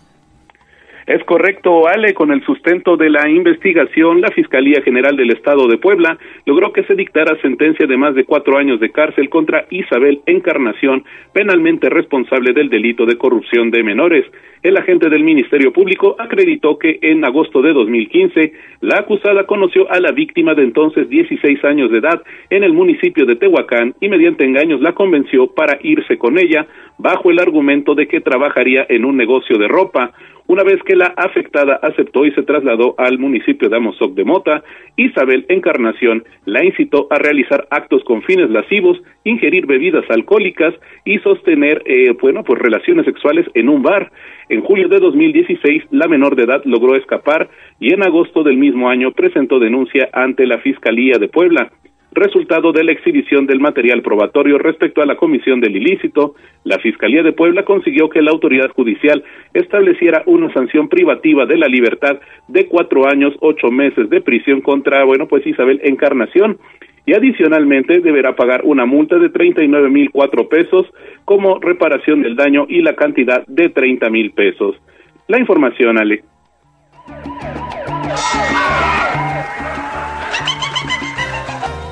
Oye, Daniel, cayó un petrolero allá en la sierra, pues parece que llevaba droga, ¿no? Y estaba armado. Es correcto, Gallo. La Fiscalía General del Estado de Puebla logró obtener la vinculación a proceso de Eder Jesús, alias Muñaño o El Petrolero, presunto responsable de delitos contra la salud en su modalidad de posesión con fines de suministro y portación de armas de fuego de uso exclusivo del Ejército, Armada o Fuerza Aérea el 24 de agosto de 2023 sobre la carretera Tulcingo-Huachinango en la colonia El Potro del municipio de Huachinango, elementos de la Policía Estatal sorprendieron al ahora imputado suministrando narcóticos. Al realizarle una inspección preventiva a Eder Jesús, le hallaron 48 bolsas con droga cristal y un arma de fuego tipo revólver abastecida con seis cartuchos. Una vez puesto a disposición, la Fiscalía de Puebla inició investigación y en audiencia presentó elementos de prueba y formuló imputación por delitos contra la salud en su modalidad de posesión con fines de suministro del narcótico denominado metanfetamina y portación de arma de fuego de uso exclusivo del ejército, armada o fuerza aérea. Y bueno, pues el 31 de agosto de 2023, el agente del Ministerio Público obtuvo la vinculación a proceso de Muñaño o el petrolero, a quien el juez de control le impuso la medida cautelar de prisión preventiva necesaria. Respecto al delito de eh, portación de armas de fuego, la autoridad judicial declinó competencia al fuero federal. El reporte, Gallo. Gracias, Daniel Jacome. Que tengas buen día. Seguimos pendientes, Gallo. Excelente día. Y mañana no se lo pierdan porque toca la morgue. Mañana la morgue con Daniel Jacome. 842, primeras planas. Sitio web, tribunanoticias.mx. Un, dos, tres, cuatro. ¡Extra, extra! ¡Nuestra azul para la guerra! ¡Al grito del boceador! Esto es lo más destacado de la prensa escrita en Tribuna Matutina Nacional. 842. La prensa nacional está que arde.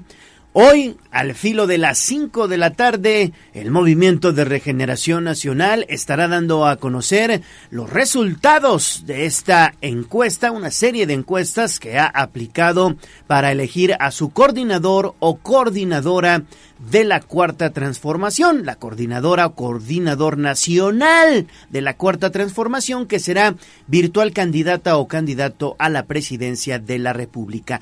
Esta tarde, repito, al filo de las 5 se dará a conocer esta noticia.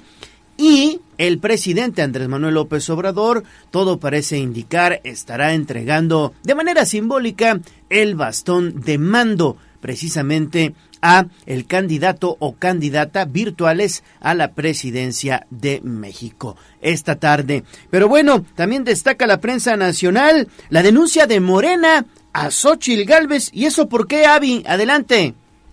¿Qué tal, Gallo? Ale, los saludo nuevamente y efectivamente, pues les comento que el Movimiento de Regeneración Nacional denunció a Xochitl encargada del Frente Amplio por México, ante el Instituto Nacional Electoral por, pues, presuntos actos anticipados de campaña y precampaña y es que Mario Rafael Yergo, representante de Morena ante el INE, pues informó y confirmó la denuncia y retó al órgano electoral mostrar con Galvez la misma severidad que pues con morenistas a los que ha sancionado. Y es que también el diputado federal pues acusó a Xochitl Galvez de utilizar la tribuna del Congreso como templete rumbo a las elecciones presidenciales del 2024. También, incluso, pues mencionó que pues Galvez recibió la constancia como responsable de la construcción del FAM y advirtió, advirtió que esos vulgares dichos en el ángel pues no quedarán impunes. Y es que cabe recordar que pues también Ricardo Monreal, Gerardo Fernández Noroña y Manuel Velasco solicitaron licencia ante la Comisión Permanente para contender por el cargo de coordinador de la defensa de la Cuarta Transformación en el proceso interno de Morena y por tal motivo, pues los morenistas se mostraron inconformes con que los aspirantes a la candidatura presidencial de la oposición pues no hicieran lo mismo. Y es que también en su momento, pues la bancada de Morena, de Morena presionó para que el diputado federal Santiago Krill pidiera licencia y dejara su cargo como presidente de la mesa directiva de la Cámara de Diputados.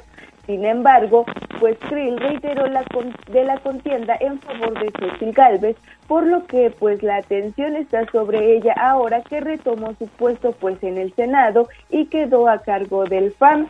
Y es que también su regreso a la Cámara de Senadores para este periodo legislativo pues le ha valido de críticas por parte de simpatizantes de Morena, entre ellos pues lo de los, los de Fernández Noroña y es que el diputado federal Colis con, pues, con licencia arremetió contra la senadora en redes sociales, donde pues le envió un mensaje, un mensaje duro en el que pues dice que no tiene que hacer pues nada ahí. Y es que pues pese a las críticas, pues Galvez adelantó que será hasta noviembre de este año cuando pida licencia para dejar pues sus funciones legislativas. Gallo, es la, es la información que tenemos. Muchísimas gracias, Avi, por tu reporte. Que tengas buen día. Nosotros vamos a hacer pausa y regresamos con más.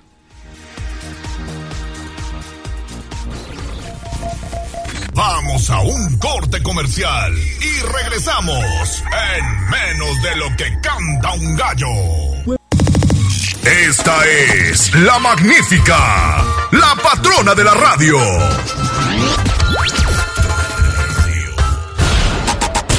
Seguimos con el gallo de la radio. Twitter, arroba tribuna vigila. Una muchacha chula de Chihuahua me vendió una machaca. Una muchacha chula de Chihuahua me vendió una machaca. Me vendió una machaca una muchacha chula de Chihuahua. Me vendió una machaca una muchacha chula de Chihuahua.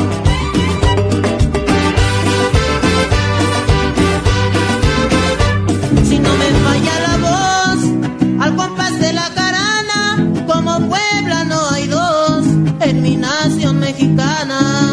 Es turno de nuestras costumbres y tradiciones. Las principales manifestaciones de la cultura poblana con Sergio Vergara Verdejo. Huachinango y Pantepec, tiene mujeres muy bellas, tiene mujeres muy bellas, Huachinango y Pantepec. Ya está con nosotros aquí nuestro amigo el arquitecto Sergio Vergara, como todos los miércoles. ¿Cómo estás? Muy bien, muy bien. Ahí fuimos a ver la, la, la, la ceremonia de la vida nueva y, y la vida vieja de los mayos. Te- Está padre. Ahí te, ahí te, voy a, te voy a regalar una, te voy a regalar una casita chiquita, porque además hacen miniaturas. Miniaturas. Impresionantes. Pues vamos a platicar hoy en este espacio de los eh, monumentos alusivos precisamente a la independencia de México y pues a todo esto que se viene que son las fiestas eh, patrias para recordar a los héroes que nos independizaron. Y aquí en Puebla hay varios monumentos muy bonitos, ¿no? No, no, tienes dos monumentos impresionantes que yo creo que vale la pena ir a, ir a verlos, pero pararse ahí y verlos. Por ejemplo, este que está aquí en la, en la Avenida Juárez, que es la Independencia, es como si fuera el ángel de la independencia de, de la Ciudad de México, pero ahí hay esculturas de todos los héroes, o sea, desde, desde, desde el niño tamborero, el, el, el, pipi, el, el niño que trae la piedra cuando para poder entrar a la, a la lóndiga de Granaditas, este pues todos los eh, El acta de libertad. el acta de libertad.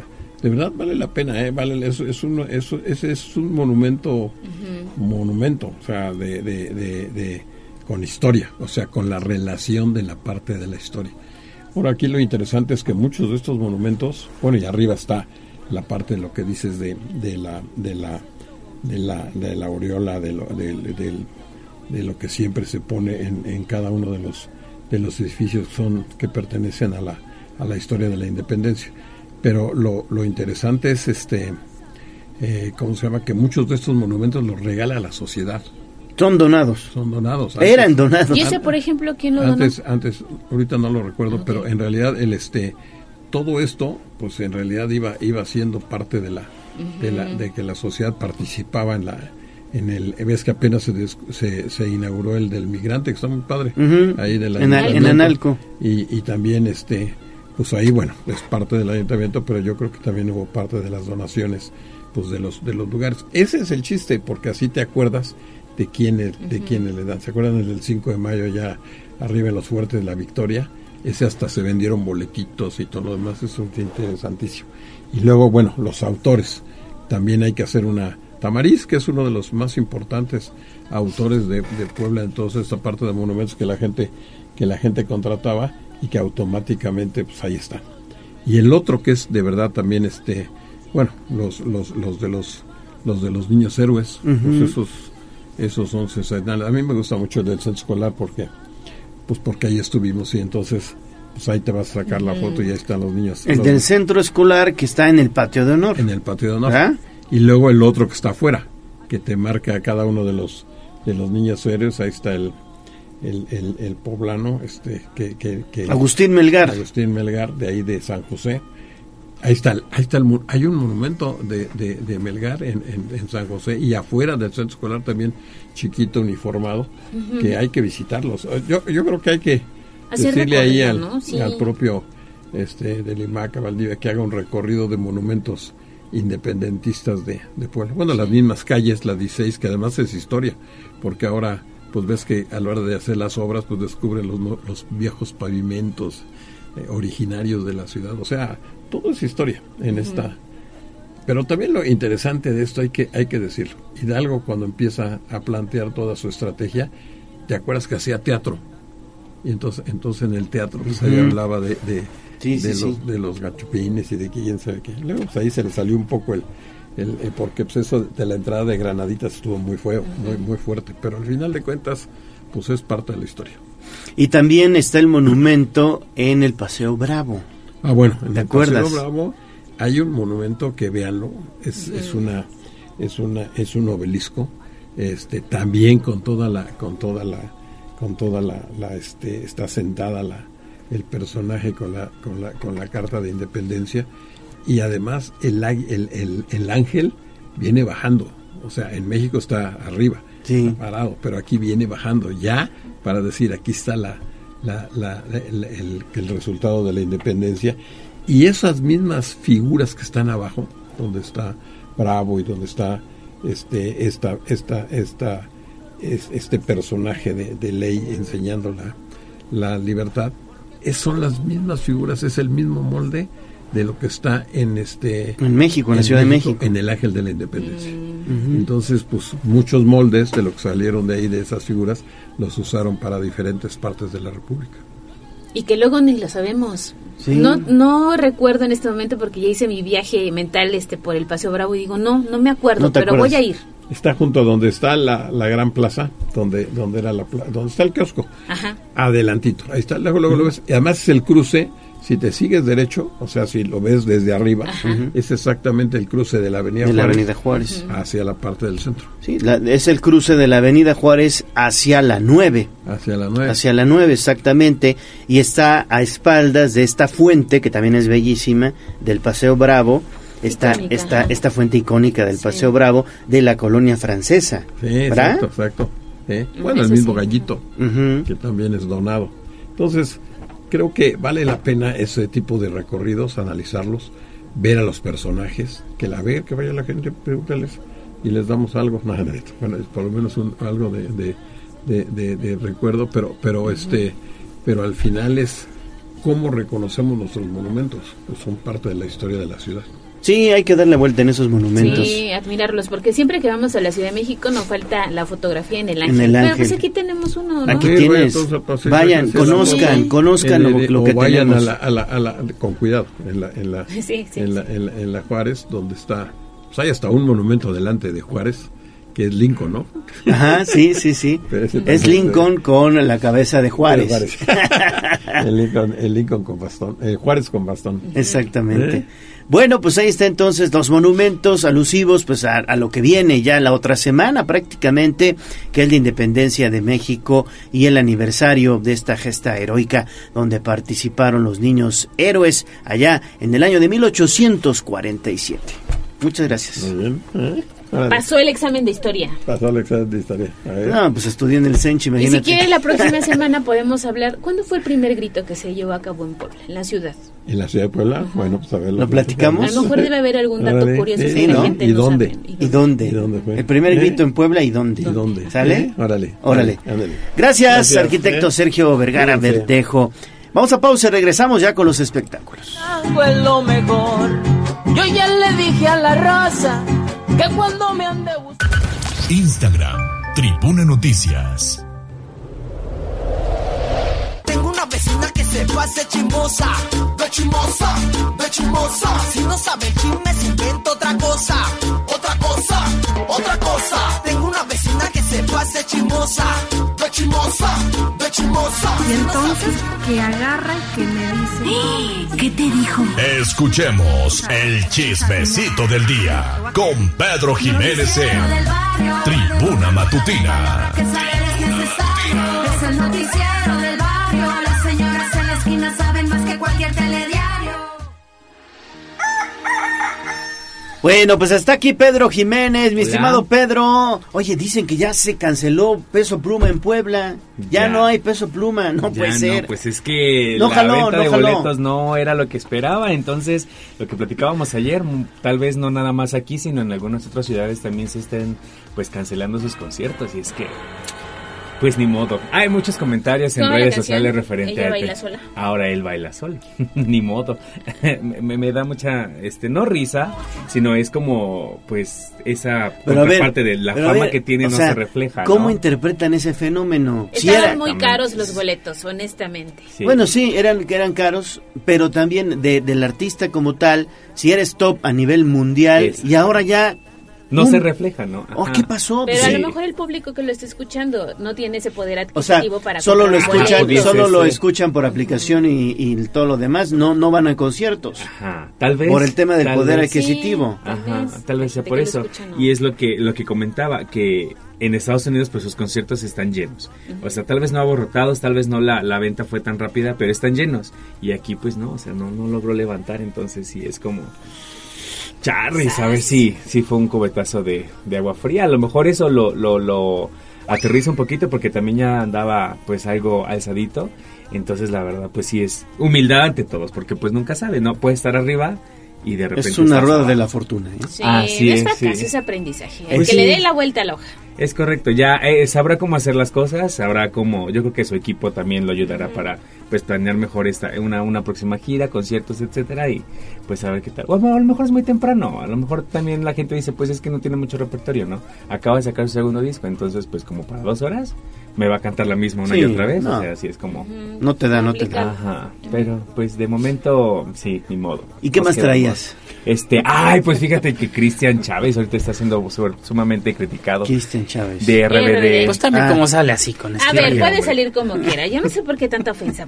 Sí, ¿Qué- no, qué pasó? no, no. Pues ves que salió con un, tra- un traje aparentemente de charro rosa, pero pues eso ya pues fue muy criticado por lo mismo, del color, de que andaba con tenis, entonces que no canta regional. Sí, las críticas lo llovieron mucho, pero pues ya eso lo podemos platicar de Ah, mira, ahí está la ya está. Pues el traje está padre. Que Ahí les molesta está. el color. Rosa mexicano.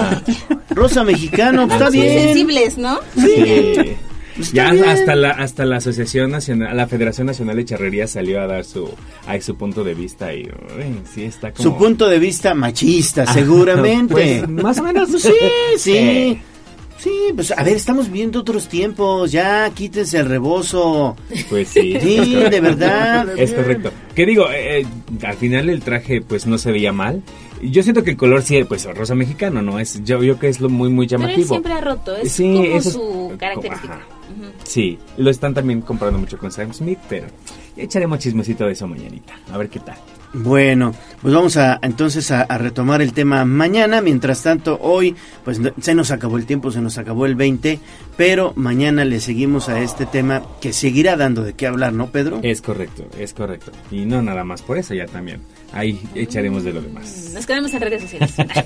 Gracias. A ustedes, amigos, bonito día. Buen día, mi estimado Pedro Jiménez, Aura Mones, operación técnica. Gracias, Abraham Merino en la producción, Jazz Guevara, redes sociales. Nos vamos, Ale. Nos vemos aquí, tenemos una cita mañana. Bye. Que tengan un excelente miércoles. Se despide de ustedes su amigo Leonardo Torija, el gallo de la radio. Adiós. Adiós,